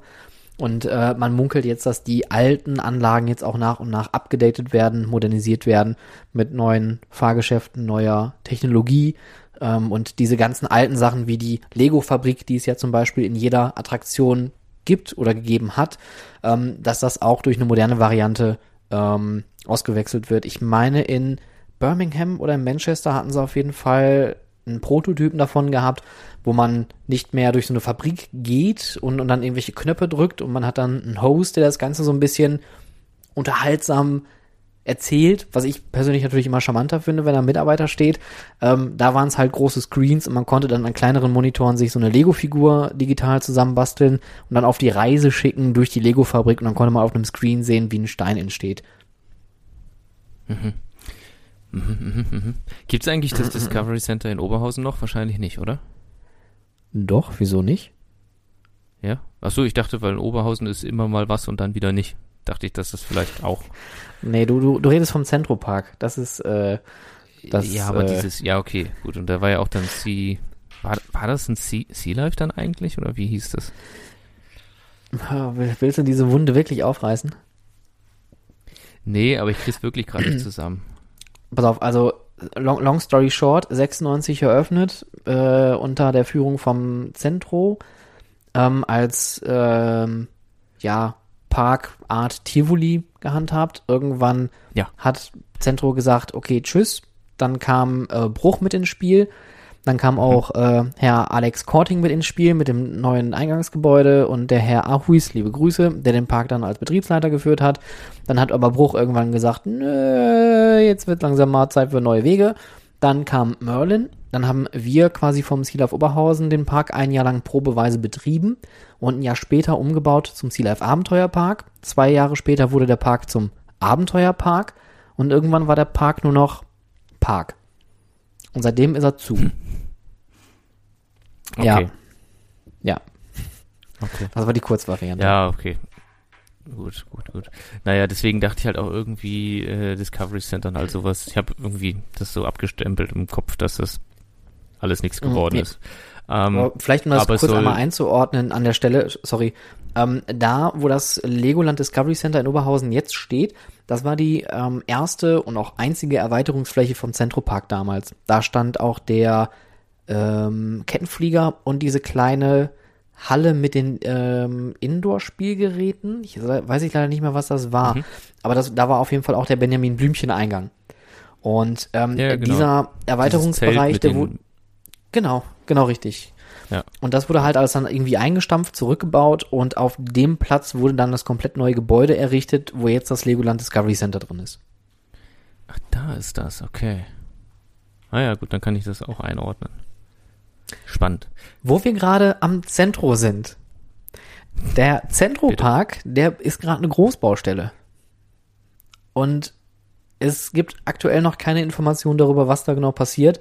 Ich war vor einer Woche war ich dort, um einfach mal zu schauen, was da so abgeht, weil ich einfach schon wirklich lange, lange Zeit nicht mehr im Zentrum gewesen bin. Und ähm, ja, die haben da wirklich extrem viel abgerissen. Die Pagode, der chinesische Turm, dieser Rutschenturm, der ist ja schon Ja. vor langer Zeit abgerissen worden, weil der marode war. Äh, Oh, genau. Also viel steht da nicht mehr. Ähm, die Wildwasserbahn und alles wurde ja auch schon vor langer, langer Zeit zurückgebaut. Ist die, Die eigentlich verkauft worden oder ist die, haben sie die einfach verschrottet Ich oder ist sie glaube- irgendwo eingelagert?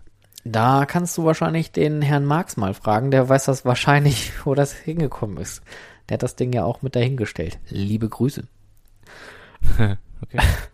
Ähm, was soll ich erzählen? Achso, genau, die Traktorbahn, die haben sie mittlerweile auch zurückgebaut, interessanterweise. Die kompletten Schienenteile haben sie da von der Pflasterung weggenommen. Das Heckenlabyrinth haben die komplett eingestampft und da stehen jetzt irgendwelche Baucontainer. Also irgendwas scheint da aktuell zu passieren. Aber wir halten euch auf dem Laufenden. Denn, denn, denn. Wo wir gerade übrigens bei Lego sind, ne? Wusstest du eigentlich, dass das Legoland in Windsor einen neuen Themenbereich eröffnet? Nee, aber wusstest du, dass das äh, ein Legoland Discovery Center nach äh, New Jersey oder zumindest nach Nickelodeon, doch Nickelodeon Universe war es, meine ich, dann wird es New Jersey sein, kommt? Das kommt doch in diese neue Mall rein, ne? Und noch ein Sea Life dazu. Nee, das ist ja unglaublich. Dann Jo. kann man ja Kombi-Tickets verkaufen. Super. ah, es ist einfach, es ist einfach leider immer sehr vorhersehbar, wie Merlin seine Attraktion plant und baut. Und das Prinzip natürlich ist absolut logisch, ähm, weil es natürlich eine ähnliche Zielgruppe anspricht.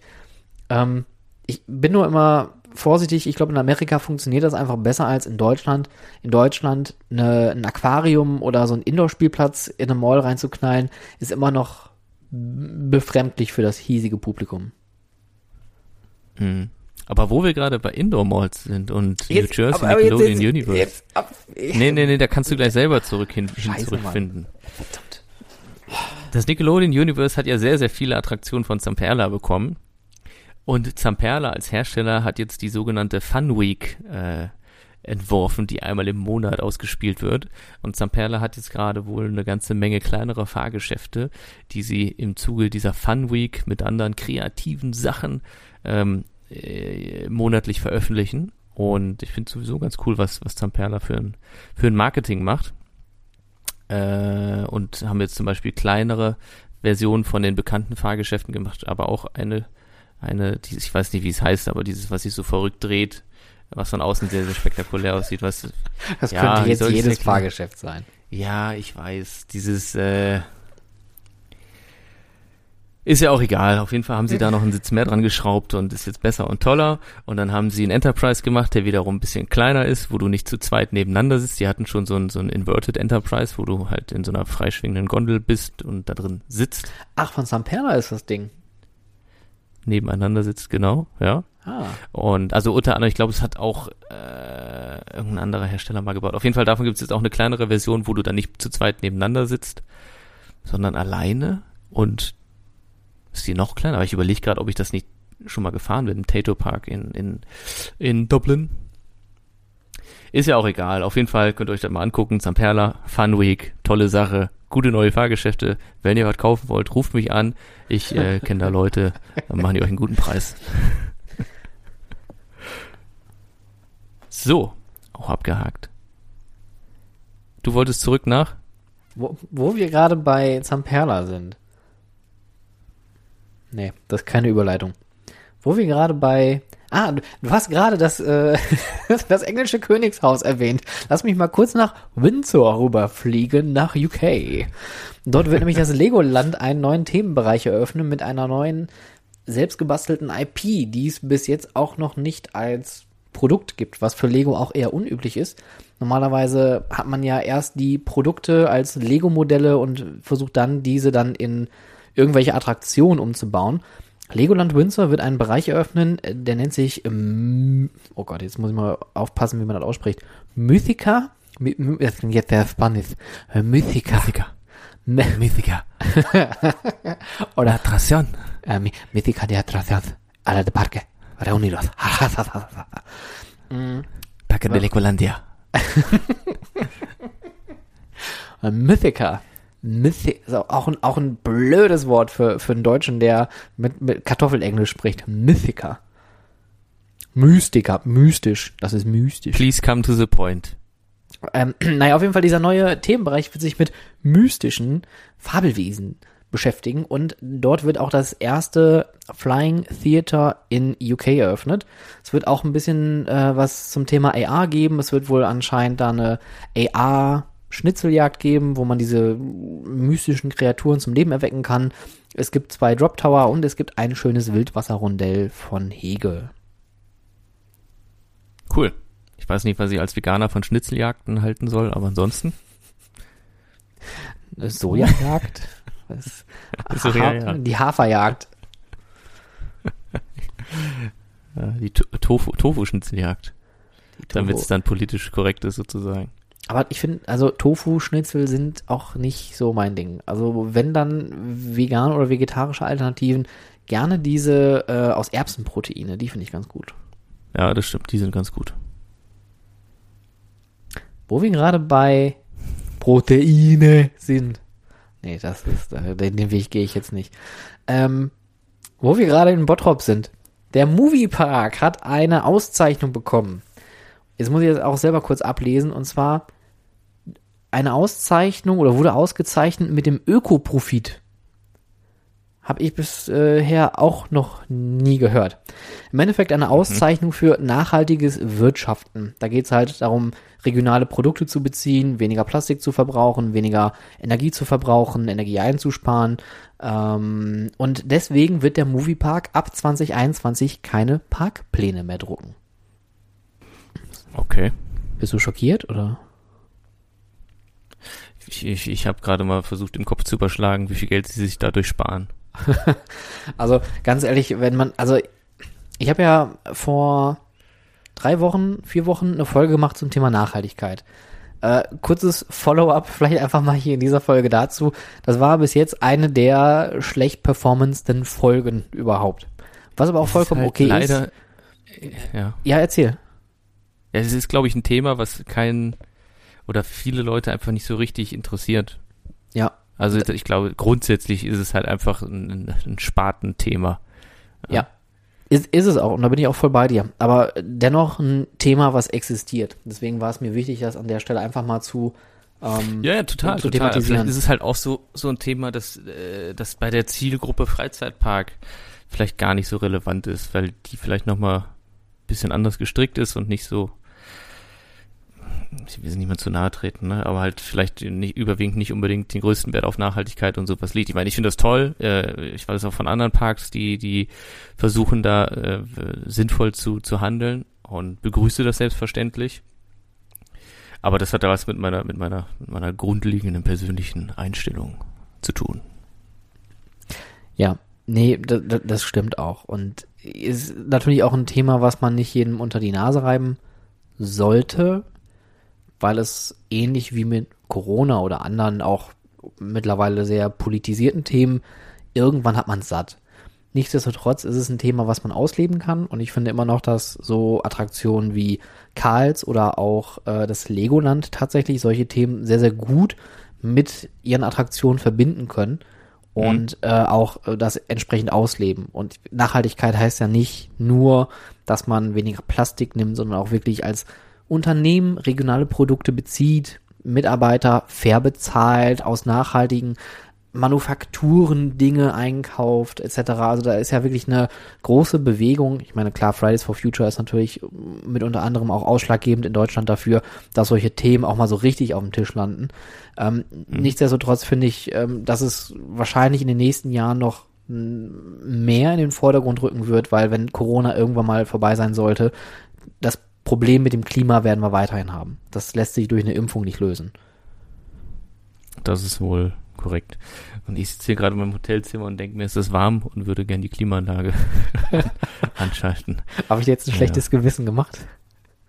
Naja, ich denke mir halt so, wie, wie, wie, ähm, wie nachhaltig bin ich denn dann eigentlich selbst, weil ich mich schon theoretisch, das heißt theoretisch auch praktisch mit gewissen Themen beschäftige. Und dann sind es aber trotzdem wieder so Bausteine, um die man nicht unbedingt herankommt, äh, drumherum kommt. Ja.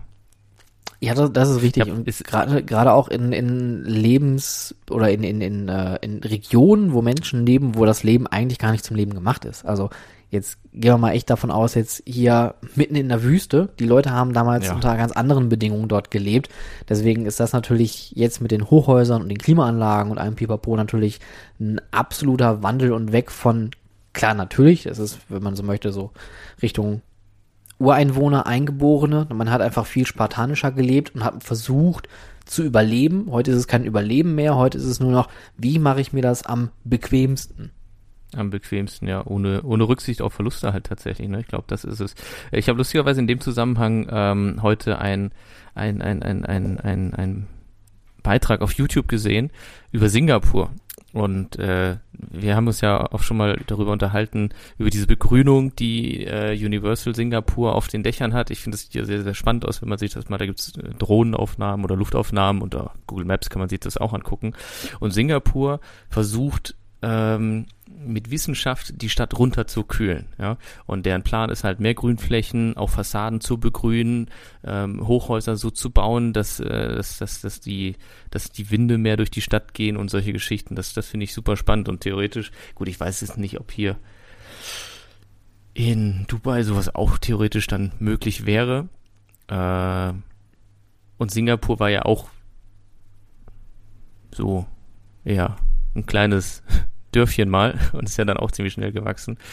Ähm, und finde spannend, dass die, dass die das quasi erkannt haben, berücksichtigen und für die Zukunft auf, dem, auf die Fahne sich geschrieben haben. Ja, ich finde auch dieses, dieses Thema einfach, dieses ähm, neue Leben oder, oder neue Lebenszentren zu gestalten, mega spannend. Ähm, ich weiß nicht, das Innenstadtsterben hat man wahrscheinlich auch schon mal thematisiert, ne? Hm. Ja, das, das sind echt so Themen, wo ich mir denke, dass da, da beschäftigt man sich viel zu wenig mit und gerade in Deutschland ist es dann auch wieder eher so ein Thema, was man dann thematisiert, wenn es eigentlich zu spät ist. Also man, man agiert nicht, sondern man reagiert auf die Nachwehen von Problemen, die uns irgendwann einfach auf die Füße fallen werden. Apropos auf die Füße fallen. Ich finde keinerlei Über Überleitungen. Deswegen ist mir diese Überleitung ähm, sehr auf die Füße gefallen. Nichtsdestotrotz hat in den Universal Studios Osaka jetzt offiziell die Super Nintendo World eröffnet. Was halten wir denn davon? Ich, ich habe es auch gelesen und ich dachte mir, brauche ich nicht erwähnen, weil das Soft Opening schon war. Okay, jetzt haust du es raus. Also ich freue mich natürlich sehr. Ich habe mir immer noch kein On-Ride-Video oder sowas davon angesehen. Es gibt ja was, ich glaube, du hast es ja, dir angeguckt, Ja. kann das sein? Das ist korrekt. Und äh, ich, ich, das sind ja, da bin ich ja schon eisern, ne? Da gucke ich ja wirklich, dass ich mir die Sachen eben nicht gebe. Ich habe auch von diesen ganzen Star Wars Sachen bei Disney mir noch nichts angeguckt. Äh, ich habe mir Pirates of the Caribbean in Shanghai kein On-Ride-Video angesehen. Das sind alles so Sachen, die, da freue ich mich wirklich noch drauf, die irgendwann mal dann aus erster äh, Reihe sozusagen live zu Ja. erleben, ohne irgendwie voreingenommen zu sein. Apropos Disney, fällt mir was ein. Nochmal. ähm, Disney und äh, auch hier in, in Abu Dhabi, Yas Island. Yas Island ist ja der Komplex, wo äh, Warner auch steht, äh, Ferrari World und äh, Yas Water World heißt es, glaube ich, der Wasserpark. Die Jo. fangen jetzt an, mit Gesichtserkennung zu arbeiten. Wo du gerade nämlich schon gesprochen hast, davon gesprochen hattest, dass Tickets, äh, nee, Parkpläne schon nicht mehr gedruckt werden, ist das Ganze nämlich auch bei Tickets demnächst überflüssig, weil du dann einfach mit deinem Gesicht den Park, also mit deinem Gesicht betrittst du den Park sowieso generell, äh, hoffe ich. Wenn ah, nicht, äh, ah, verdammt, ja, ja, ja habe ich schon wieder im Auto liegen man- lassen. Ach, verdammt. ja, Stefan, du, du bist heute so kopflos. Was ist Boah, ja, los? uh, schusselig. Auf jeden Fall, ähm, durch eine Gesichtserkennung wird dann eben der Eintritt zum Park gewährt und auch als Zahlungsmethode im Park ermöglicht. Ähm, letzteres zumindest bei Yas äh, Island, so wie ich das gelesen habe. Und lustigerweise in, in China, in Asien, ist sowas schon gang und gäbe. Äh, und spannend zu sehen, wie sowas jetzt auch in den Freizeitparks Einzug hält. Und ich bin ebenfalls auch mal gespannt, wenn man das in Deutschland machen wollen würde, wie das Ganze datenschutztechnisch dann schon wieder aussehen täte. Ja, das, das wird natürlich nochmal ein Riesenthema, wenn wir mit solchen Sachen hier anfangen. Und auch für die Betriebe, die sowas einführen, weil natürlich auch dann eventuelle Betriebsräte bei der Einführung von äh, technischen Anlagen auch Mitspracherecht haben. Und da ist das Thema Datenschutz natürlich ganz weit oben. Ja. Ja. Ja. Aber in, in dem Zuge fällt mir ein, ähm, Disney hatte vor ein paar Jahren mal ein Patent veröffentlicht, wo man die Besucher anhand ihrer Füße, Schrägstrich, Schuhe im Park nachverfolgen könnte, können, sollte, würde. Das hätte dann so ausgesehen, dass unter den Countern an den äh, Retail-Ständen oder Retail-Anlagen oder auch in der F&B, dass man dort die Leute gescannt hätte an den Füßen oder an den Schuhen und man hätte dann quasi nachvollziehen können, wo waren die denn schon gewesen, damit man die da hätte darauf ansprechen können. Das ist ja spannend. Ich frage mich, wie es gehen soll. Also du musst ja im Grunde, weil wenn du jetzt äh, einen Nike-Schuh hast, Größe 45 von, weiß ich nicht, so ein, Jordans oder so, keine Ahnung. Ich, ne? So, aber wird ja wahrscheinlich nicht nur einer mit diesen paar Schuhen durch den Park rennen. Das heißt, du brauchst ja im Grunde noch eine andere Komponente, die dann irgendwie äh, Gewicht zum Beispiel ist. Also das, das wäre für mich mal interessant zu wissen, wie es technisch gelöst wird. Ist ja auch, also wissen wir nicht, aber ich gehe mal davon aus, dass es wahrscheinlich nicht äh, eingesetzt wird, wurde. Aber ich finde die Idee irgendwie aber ganz nett, dass man den Mitarbeitern die Möglichkeit gibt, auch wenn ich das datenschutzrechtlich sehr bedenklich finde, wenn man also weiß, wenn, wenn, wenn ein Gast vor mir steht, ich stehe jetzt da so an der Kasse und dann sagt mir mein Kassenbildschirm, der vor dir war an der und der und der Attraktion, hat das und das und das heute gemacht, weil man ihn dort gescannt hat. Natürlich hätte ich dann die Möglichkeit zu sagen, ey, wir haben coole neue Space Mountain T-Shirts hier vorne oder kennst du schon die Pins, äh, 25 Jahre Schneewittchen, Tüdelö. Dann hat man da, natürlich die Möglichkeit, nochmal so, ein so ein Upsale zu machen. Aber auf der anderen Seite, also, also auch aus Guest-Experience-Sicht finde ich das eine spannende Sache, aber trotzdem so, ah, ich meine, man, man sieht das Gesicht aber ich finde das gut. Was ja. ist denn, wenn, also ich meine, jetzt mal, ich, ich verstehe deine Sichtweise, ne? Aber was ist denn, wenn er sich total darüber freut, dass er noch den 25 Jahre Schneewittchen-Pin äh, kaufen kann, Wird weil er. den vielleicht selbst gar nicht gesehen hätte? Ja, wird er auch. Also wie gesagt, als Icebreaker ist das ja optimal. Ne? Wenn du sagst, ey, du warst doch heute bestimmt schon auf Space Mountain und dann, dann reagiert ein Kind natürlich, oh, woher weiß der das? Ne? Also das, das sind ja so, so Dinge, da kann man natürlich einen unglaublichen, äh, einen, wie sagt man, so einen Wow-Moment auslösen. Mhm. Trotzdem merkwürdiges Konzept, merkwürdiges Patent. Das wäre so, als ob man sagen würde, an der Frisur würde man jetzt irgendwie die Besucher auseinanderhalten oder so. Also auch, auch wie du schon sagst, technisch ist das ja merkwürdig. Ne? Also du, du, du filmst dann Füße, Beine ab. Also hätte man dann vielleicht nur die Füße gescannt oder die Schuhe oder hätte man dann vielleicht auch noch die Socken dazu genommen? oder die Hosenbeine? Also das wirft so viele Fragen in meinem Kopf auf. Oder das immer so, die haben so ganz viele Pluto-Hunde im Park, die dann hinterher rennen und schnüffeln und dann irgendwie äh, geri- äh, äh, äh, Bericht abgeben. Ir ir irgendwas läuft falsch im, im Staate Disney. Naja, aber ich meine, äh, Stefan, du wirst dich einfach an diese ganzen Sachen gewöhnen müssen, dass, dass der Park und im Grunde äh, irgendwann alles über dich weiß, wo du wann warst. Also ich meine, es ist ja auch für den Park total wichtig zu sehen, wie der Besucherfluss ist aus operativer Sicht und, und äh, auch um das ganze Konzept weiterzuentwickeln, Ja, natürlich auch absolut. um finanziell zu optimieren für, die, für, für mehr Umsatz und sowas, aber eben auch um, um die Gäste-Experience äh, zu optimieren. Deswegen, also mh, ich finde es auch spannend, ich finde es erst auch bedenklich solche Sachen und dann auf der anderen Seite versuche ich es einfach mal nicht so negativ zu sehen und eben den Vorteil für den Gast da drin zu sehen. Äh, das ist, glaube ich, dann eine wichtige Komponente, wenn man darüber nachdenkt. Bin ich absolut bei dir. Und es gibt ja auch genug Beispiele, dass es schon Parks machen.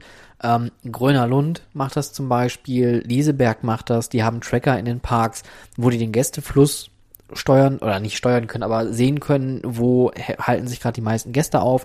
Ich weiß, Alton Towers hatte das ähm, ganz, ganz früher auch mal implementiert ähm, für alle Alton Towers Besucher da draußen. Wahrscheinlich habt ihr es schon mal gesehen, gerade wenn ihr mit Air fahrt und ihr fahrt den Lift hoch, dann sind plötzlich unten im Lift, in diesem Betontunnel, sind so weiße Platten, die so aussehen wie, ja, wie so Satellitenschüsseln oder so, so platte Dinger, die findet man überall in dem Park. Das sind tatsächlich, ähm, ja, ja, Tracker, die haben immer die Fahrgäste gezählt.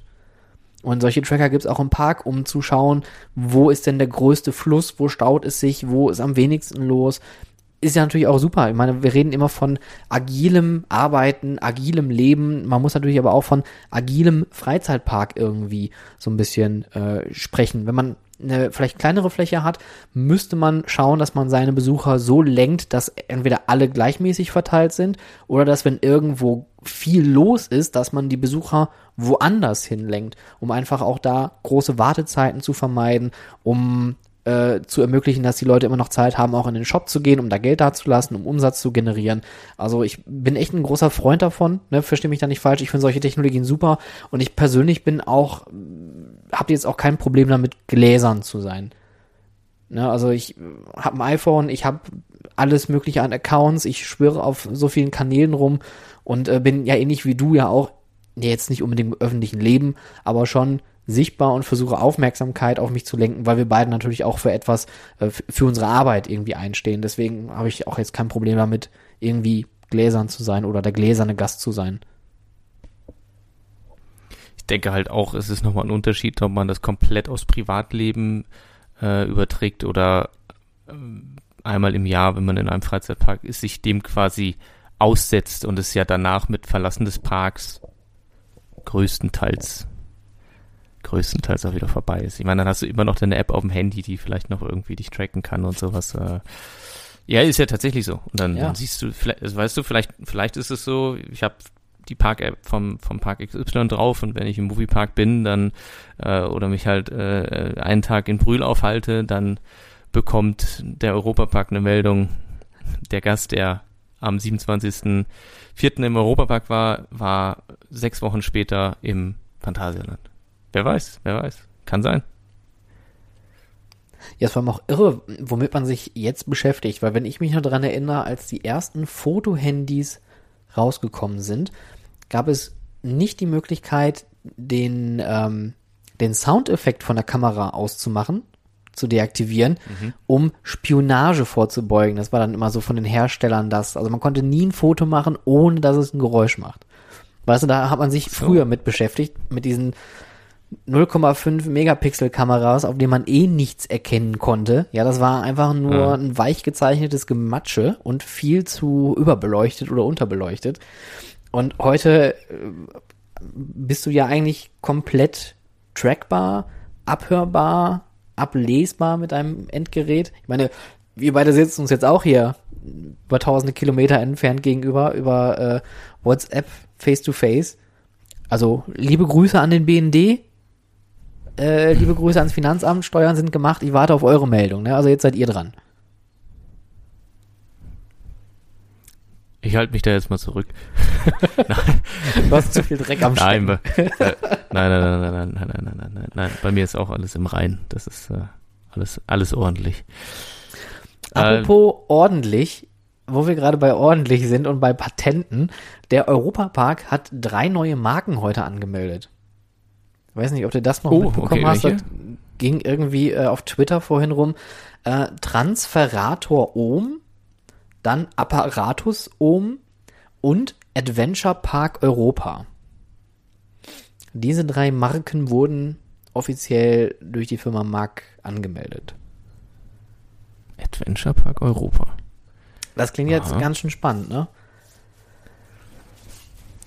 Ist es vielleicht bald ich, nicht mehr der Europapark groß, sondern der Adventure, der Adventure Park. Park Europa?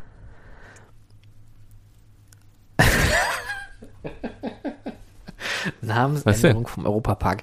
Es kann aber auch, also das, das ist so ein bisschen aber wie mit dem Heidepark. Ne? Die haben diesen, dieses tolle Piratenhotel damals gehabt, Port Royal. Und mittlerweile mhm. heißt es Abenteuerhotel. Also was, was von den beiden Namen klingt wertiger? Ja, schon Abenteuer. Nein. Aber mal ganz ehrlich, ich finde, wenn man jetzt so hört, Europapark Rust, das klingt ja, also ich will jetzt hier niemandem auf die Krawatte treten, ne? Aber das klingt ja schon irgendwie ein bisschen eingestaubt. Phantasialand mit PH? Werde ich mich nie, also.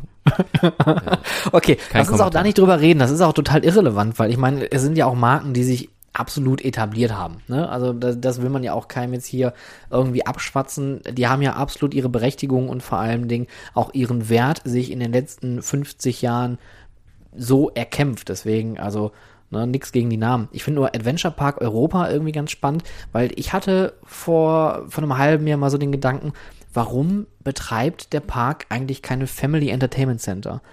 Allein durch dieses, äh, durch die neue IP durch den Adventure Club of Europe gäbe es so viele Möglichkeiten, diese Marke nochmal auszurollen und vor allen Dingen auch an andere Standorte zu bringen. Und mhm. ich fände das irgendwie ganz spannend, solche Adventure Clubs oder Adventure, naja, Adventure Parks, na, vielleicht nicht, aber äh, solche Anlagen irgendwo hinzustellen und mit der Qualität an Entertainment und Attraktion und Thematisierung, die man die aus dem Park halt kennen würde. Ja, oder zumindest so als eine Art Appetizer im kleinen Rahmen, um äh, halt äh, ja, deutschlandweit mehr an die Marke regelmäßiger zu erinnern, das Ganze als Akquise-Tool sozusagen auch zu nutzen, um dann quasi das Erlebnis vollends auszuleben, wenn man äh, im Europapark dann selbst die Zeit verbringt. Sprich, dass du halt erst in den jeweiligen FEC so ein bisschen angeteasert wirst und denkst, okay, ist cool, beschäftigst dich mehr mit der Marke und erfährst dann, dass es halt noch das große äh, Universum in Rust gibt, was, was, was daran angeknüpft ist oder darauf aufbaut, dann sicherlich, also klingt schon spannend. Aber du hattest auch noch ein äh, Hühnchen zu rupfen mit dem Europapark? Mhm, wo wir gerade im Europapark waren. Du und ich, wir zwei, haben uns ja mal You'll angeguckt. Oh. Oh? Erzähl. Ja, ich habe das jetzt äh, testen dürfen. Nee. Oh, verdammt. Ja. Erzähl. Ich habe das äh, letzte Woche, habe ich You'll getestet. Ähm, schon ziemlich cool. Bei mir muss ich sagen, war das Headset nicht sonderlich bequem. Ich habe äh, ein bisschen Kopfschmerzen dadurch bekommen, weil das doch recht schwer war für mich und irgendwie von den Einstellungen, also weiß nicht, ich, ich habe halt sehr, sehr viel im Kopf, ja. Und da weiß ich nicht, da hat das Headset ganz, ganz schön gedrückt. Und das war ein bisschen un unbequem. Also die Experience selbst ziemlich cool. Äh, man hört sich eben auch, man hat so ein bisschen wie, wie, wie, wie, wie wenn man irgendwie in so einer, auf so einer LAN-Party ist und mit Kopfhörern spricht, hört man sich und kann sich verständigen und äh, äh, sieht sich ja in dieser Welt als Avatar und, und, und interagiert miteinander gemeinsam. Das ist schon sehr, sehr cool gemacht. Und äh, auch wo ich dachte, wo wir Backstage drin waren, dass es gar nicht so viele Elemente sind, weil da gibt's ja diesen Mhm. Leuchtturm, dann diese Kurbel und ich glaube Und andere Schiff. Dinge? Ja, ja, ja, ja, ja, ja. Nicht spoilern hier. Ach so, ja gut. Na gut. Aber diese Handläufe, die die Flächen unterteilt haben, die werden auch genutzt. Ach, Aber das ist mehr so ein, so ein Sicherheitsding, weil es gibt da einen Effekt in dieser Welt, ähm, was so ein bisschen wie bei Inception ist, wo sich die Straßen so hochbiegen, ja, und du läufst dann da quasi auch lang. Und äh, damit du, damit dir nicht schwindelig wird, ähm, greifst du an dieses, an dieses Handgelände, äh, wie heißt das, Hand, Handlauf, an diesen Handlauf, Ja. ähm, um, um halt nicht da rum zu, zu taumeln und irgendwie auf den Boden zu knallen. Gegen die auf die Füße Dekoration zu fallen. Damit du, damit du damit du, ja, damit dir nicht schwindelig wird und du irgendwie stolperst oder so. Genau. Äh, das habe ich gemacht. Und ich habe auch diese kleinere Experience gemacht, wo ich jetzt gerade nicht so genau weiß, wie sie heißt. Mm, Das war aber das zu Traumatika wahrscheinlich, oder? Es hatte auf jeden Fall was mit Zombies und sowas zu tun. Ja, ja, dann war es wahrscheinlich diese Traumatika-Experience. Ja. Fand ich auch interessant. Du hast so eine, so eine, so ein, so ein, so ein, so ein Joystick an der Hand, der eigentlich deine Armprothese ist, weil du geschichtenmäßig deinen Arm irgendwo verloren hast. Und da ist eine Fackel dran, womit du ausleuchtest. Und das sind ja immer diese ganz miesen Dinge, wo du einfach im Dunkeln irgendwo Ja. hinleuchtest und plötzlich steht da ein Zombie. Und so, ja. Das äh, äh, war auch cool, aber dieses Yulby ist schon ist schon eine witzige Sache und äh, was man so als als als als als Gemeinschaftskonzept, ne, das ist halt das Coole, dass du wirklich mit deinen Kollegen gemeinsam da was erlebst, das ist schon schon sehr cool gemacht. Ja, deswegen finde ich auch dieses Totschlagargument, was man häufig bei VR hat, dass man das nur alleine machen könnte, trifft ja bei dem Konzept nicht zu. Ähm, klar gibt's natürlich viele VR-Attraktionen, die man nur alleine machen kann, wie der VR-Coaster, von denen es ja wirklich unzählige gibt, oder auch äh, Dan Brown in, äh, im Thor Park ist ja auch eher eine Attraktion, die du teilweise alleine, teilweise mit den anderen Gästen äh, erlebst. Mm, Aber ich bin immer noch, ich habe es immer noch nicht live gesehen, was mich sehr, sehr ärgert, obwohl wir da schon Backstage gewesen sind und alles gezeigt bekommen haben und was mich eigentlich immer noch mehr heiß, heißer auf diese Attraktion gemacht hat. Ähm, Was mich aber sehr traurig stimmt auf der anderen Seite, ist, dass The Void nicht mehr nach Oberhausen kommen wird. Weil, Stimmt, die das ist die sind insolvent sogar, kann das sein? Ja, die haben finanzielle Probleme und die haben alle Neueröffnungen, die sie jetzt weltweit geplant hatten, ähm, wieder zurückgenommen. Was mit den aktuellen Attraktionen in Amerika passiert, weiß keiner. Ähm, und ja, die wollten eigentlich jetzt für 2020 bis, ich glaube, 2024 weltweit stark expandieren. Aber das ist jetzt halt erstmal berechtigterweise auf Eis gelegt. Was schade ist, weil das wäre natürlich auch nochmal ein absoluter Gamechanger gewesen auf dem Markt. Hoffe aber auf der anderen Seite, dass die Leute jetzt vielleicht durch Julbi ein bisschen darauf aufmerksam werden auf dem deutschen Markt und auf dem mittleren europäischen Markt. Und vielleicht sehen wir solche Julbi-Attraktionen ja auch nochmal woanders. Denn wie wir ja ähm, äh, auch äh, die erzählt bekommen haben oder wie es auch in der Interviewfolge, äh, jetzt müsste ich lügen, welche Folge das war, keine Ahnung, irgendeine der ersten Folgen, die ich gemacht hatte, warum VR noch lange nicht tot ist. Äh, da waren zwei Leute von Julbi und Magnext im Interview, die haben halt auch gesagt, das ist ein skalierbares Produkt. Das heißt, den Content kann man komplett austauschen. Die Hardware ist da, die Software ist da, man braucht es nur noch irgendwo hinstellen und den Content draufladen und dann kann es losgehen. Das heißt also, Julbi-Attraktionen könnte man vielleicht sogar noch an anderen Locations irgendwann mal sehen. Ja, ja.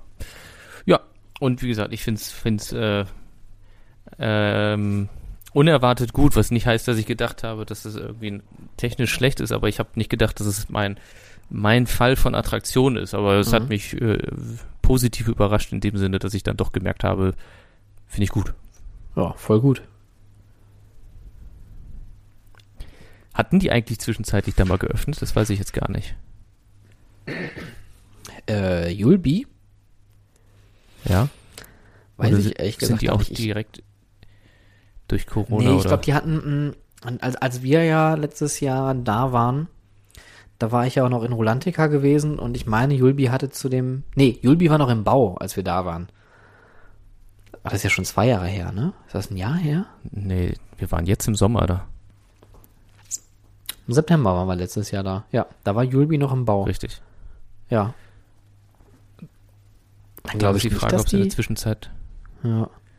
Oh oh, hoffentlich habe ich jetzt nicht. Die haben mir nicht gesagt, dass ich nichts erzählen darf. Aber es gab ja schon, äh, es gab ja schon ein Opening-Event. Ich meine, die hatten auch ein paar Tage schon auf. Ja, dann ist ja gut. nicht, dass du jetzt verklagt wirst mit deinem Podcast, Stefan. Ich, Stefan Dubai, Burian, ihr Produzent dieses Podcastes, äh, distanziere mich von allen Aussagen, die Julian Omonski heute getätigt hat und noch tätigen wird. Ja, da gehen einem immer so viele böse Sachen durch den Kopf, wenn man, wenn man sowas dann hört. Was man so noch so Böses und Unmoralisches erzählen könnte. Aber egal. Lassen wir das. Vielleicht, vielleicht nichts. Außer den ein einzigen Ja. Spoiler, der mir gerade noch einfallen würde, wäre, dass äh, die neue Achterbahn im Moviepark eine, eine Drehplattform haben wird. Ja, aber das weiß man doch auch schon seit. Ja, Zwei Mann. Jahren. Ja, ist in Ordnung. Nein, nicht seit zwei Jahren. Das, also. Okay, gut. Ähm, es wird, glaube ich, auch mal wieder Zeit für ein paar Songs, oder? Ich glaube, wir hatten schon lange keine. Ach, siehst du, ich habe es am Anfang kurz erwähnen wollen und jetzt äh, über die ganze Folge schon wieder vergessen. Äh, Sounds auf Freizeitpark, die beste Musikliste, die es auf Spotify gibt für jeden Freizeitpark-Fan da draußen. Und dem Faninnen auch. Faninnen. Muss man englische Wörter eigentlich gendern? Ich glaube nicht, oder? Faninnen. Fanin? Weiß nicht. Also, ich würde folgende Songs einmal auf die Playlist setzen.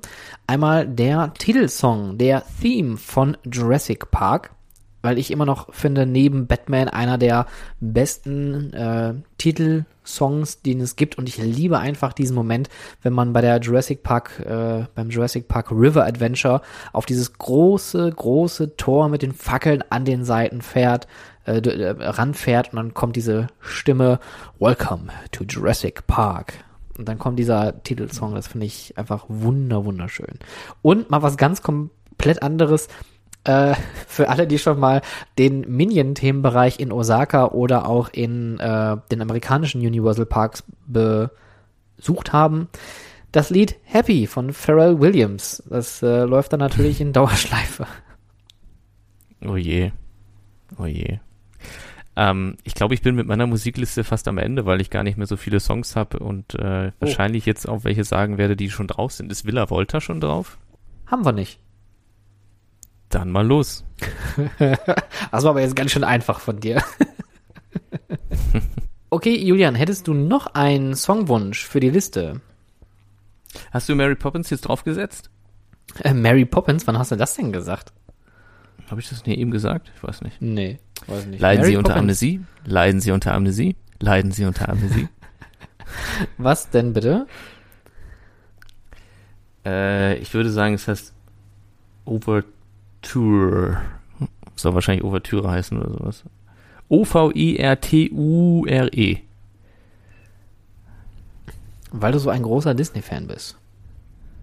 weil ich so ein. Aber ich finde tatsächlich, äh, ich fand es toll, toll damals dieses Mary Poppins äh, bei äh, The Great Big Movie Studio Ride in den im, im Disney Studio Park in Orlando. Habe ich sehr gemocht, habe ich sehr gemocht. Die haben eh so verrückte Rides, die, die jetzt aber leider ja alle irgendwie alle weg oder zurückgebaut werden, wo du teilweise vorher auf Toilette gehen solltest, weil du dann eine Stunde unterwegs bist. Also das äh, Disney Also, ist schon äh, schon, schon irre. Also The Great Movie Ride kann ich mich auch noch dunkel dran erinnern, dass das eine gefühlte Ewigkeit gedauert hat.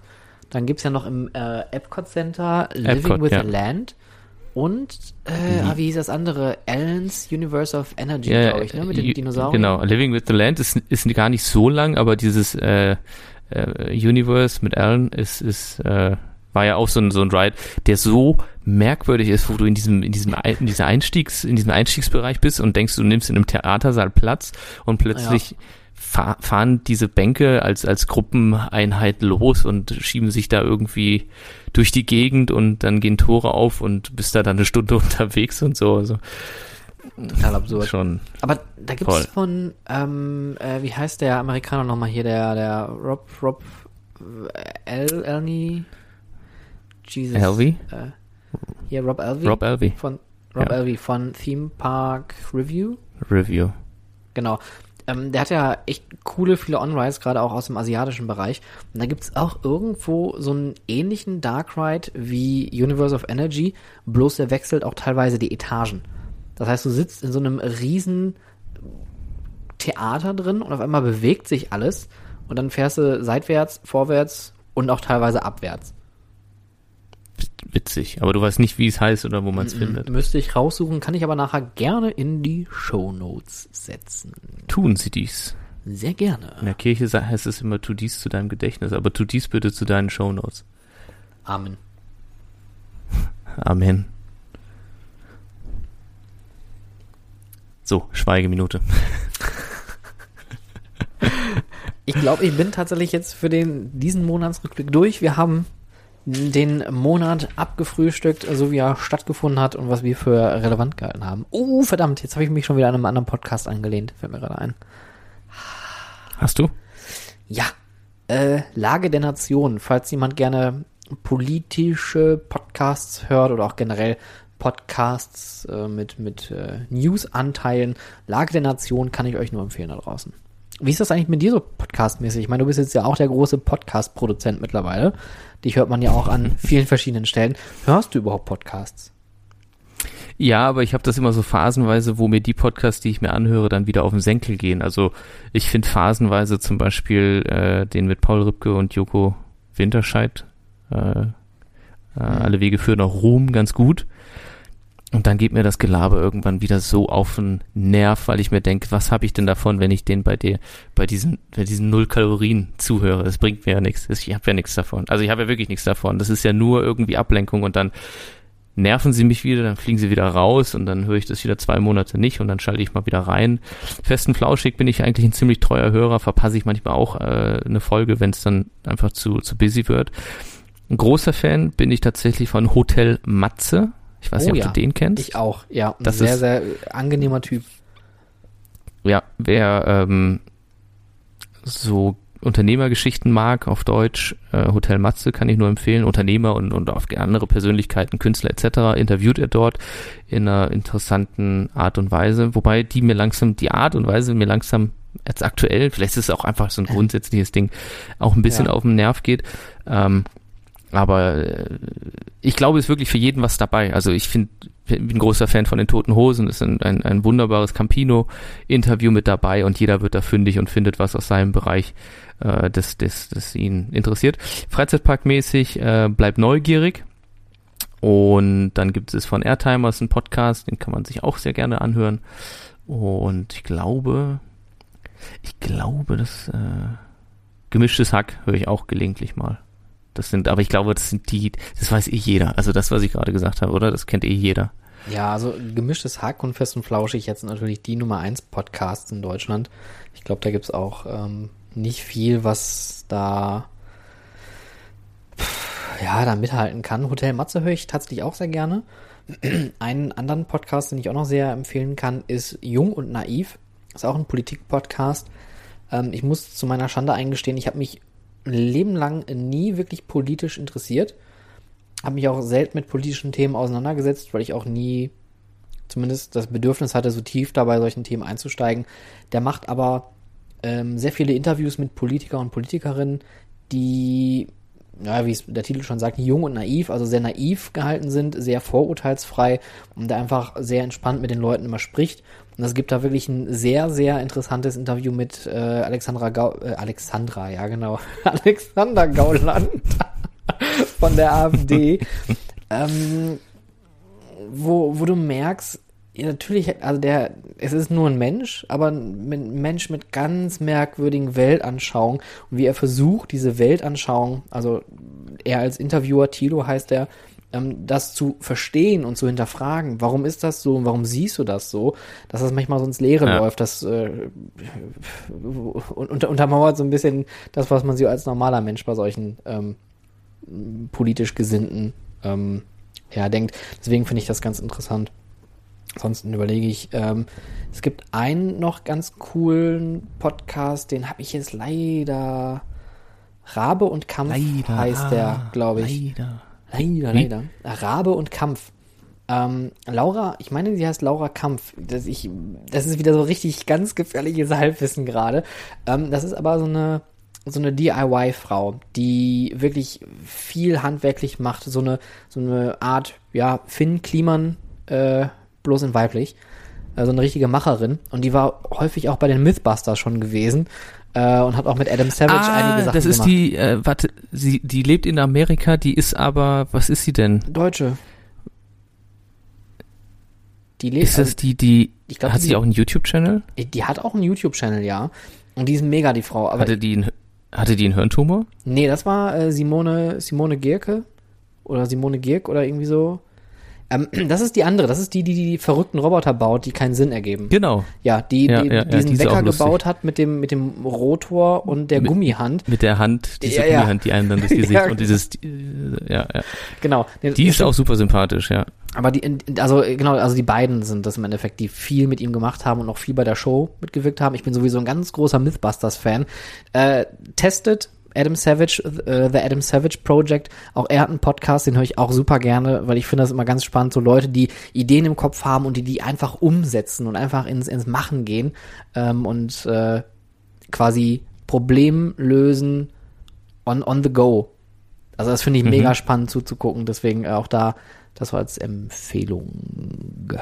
Sehr cool. Ich habe vielleicht noch ein Nischenprodukt sozusagen von einem, von einem guten Freund von mir, Juri Kalfens heißt der. Der Podcast heißt Genie und Wahnsinn und ist so ein bisschen äh, äh so Richtung Persönlichkeitsentwicklung, positives Denken, äh, Arbeiten und so weiter und so fort. Hat ähm, die, die allererste Folge, ich weiß nicht, ob er sie mal wieder noch neu über reingenommen hat, die fand ich nicht so gut, aber wenn er einfach mal mittig reinhört, äh, rein bringt in diesem Podcast, gibt's auch ganz, ganz, ich finde, er erklärt das immer extrem, er hat eine sehr, sehr charmante Art, das Ganze vorzutragen. Und ich kenne Juri auch schon seit, seit vielen Jahren und hat sich vor ein paar Jahren selbstständig gemacht und ist so einer von den Menschen, wo ich mir gedacht habe, wenn der sich irgendwann mal selbstständig machen würde, dann wette ich alles darauf, dass das erfolgreich wird und äh, weil der eine ganz, ganz äh, spannende Persönlichkeit auch hat.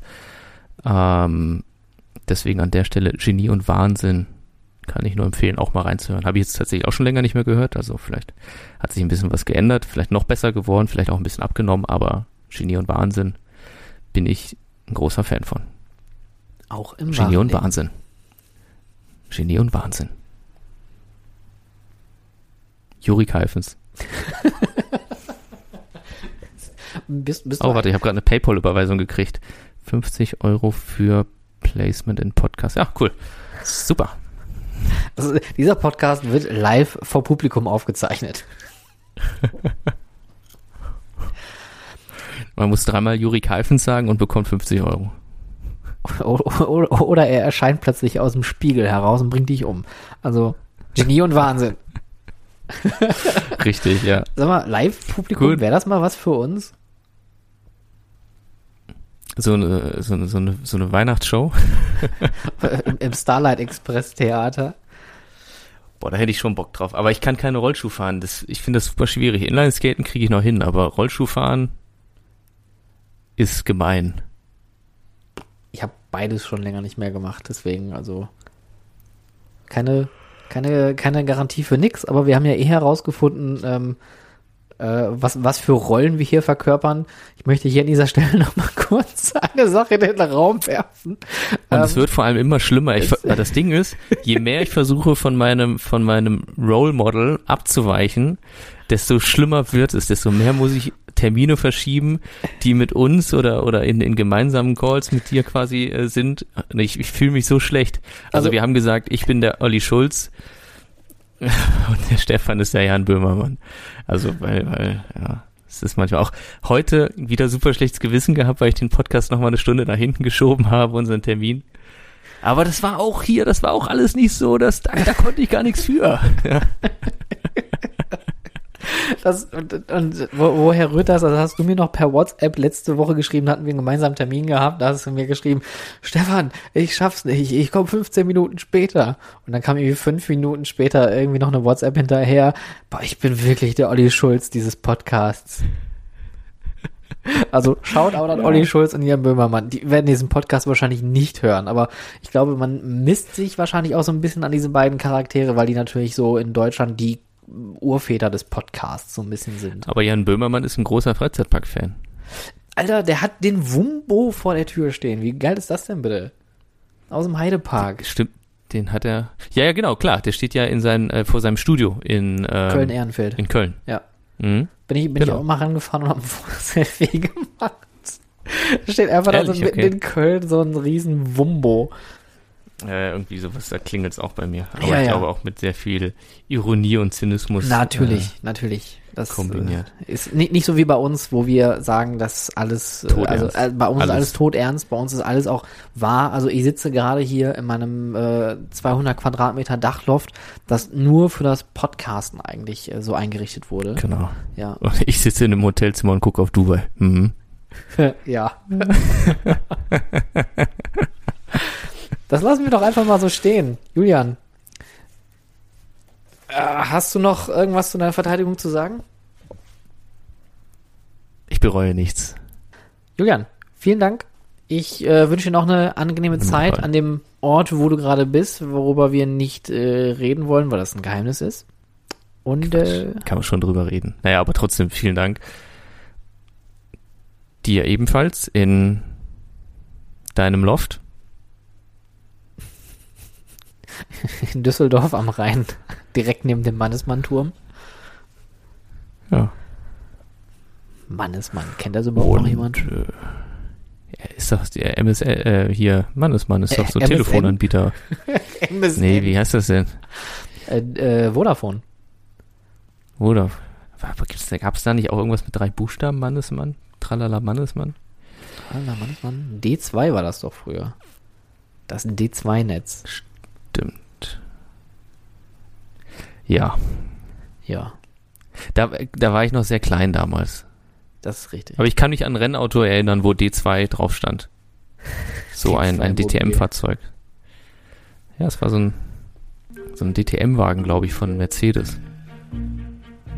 Ich hatte mal ein Mannesmann-Handy. Von Siemens. Macht Siemens noch Handys? Danke fürs Zuhören übrigens. Also falls diese Folge sich jetzt gerade automatisch ausfadet, weil es einfach jetzt nichts mehr rumkommt, danke fürs Zuhören und euch noch einen schönen Monat. Siemens. Weiß ich nicht, die machen doch alles. Die machen auch Lokomotiven. Die auch Rolltreppen wahrscheinlich. SPS-Anlagen. Hast du schon mal eine SPS-Anlage programmiert? Ich gerade überhaupt, was eine SPS ist. Eine Steuer,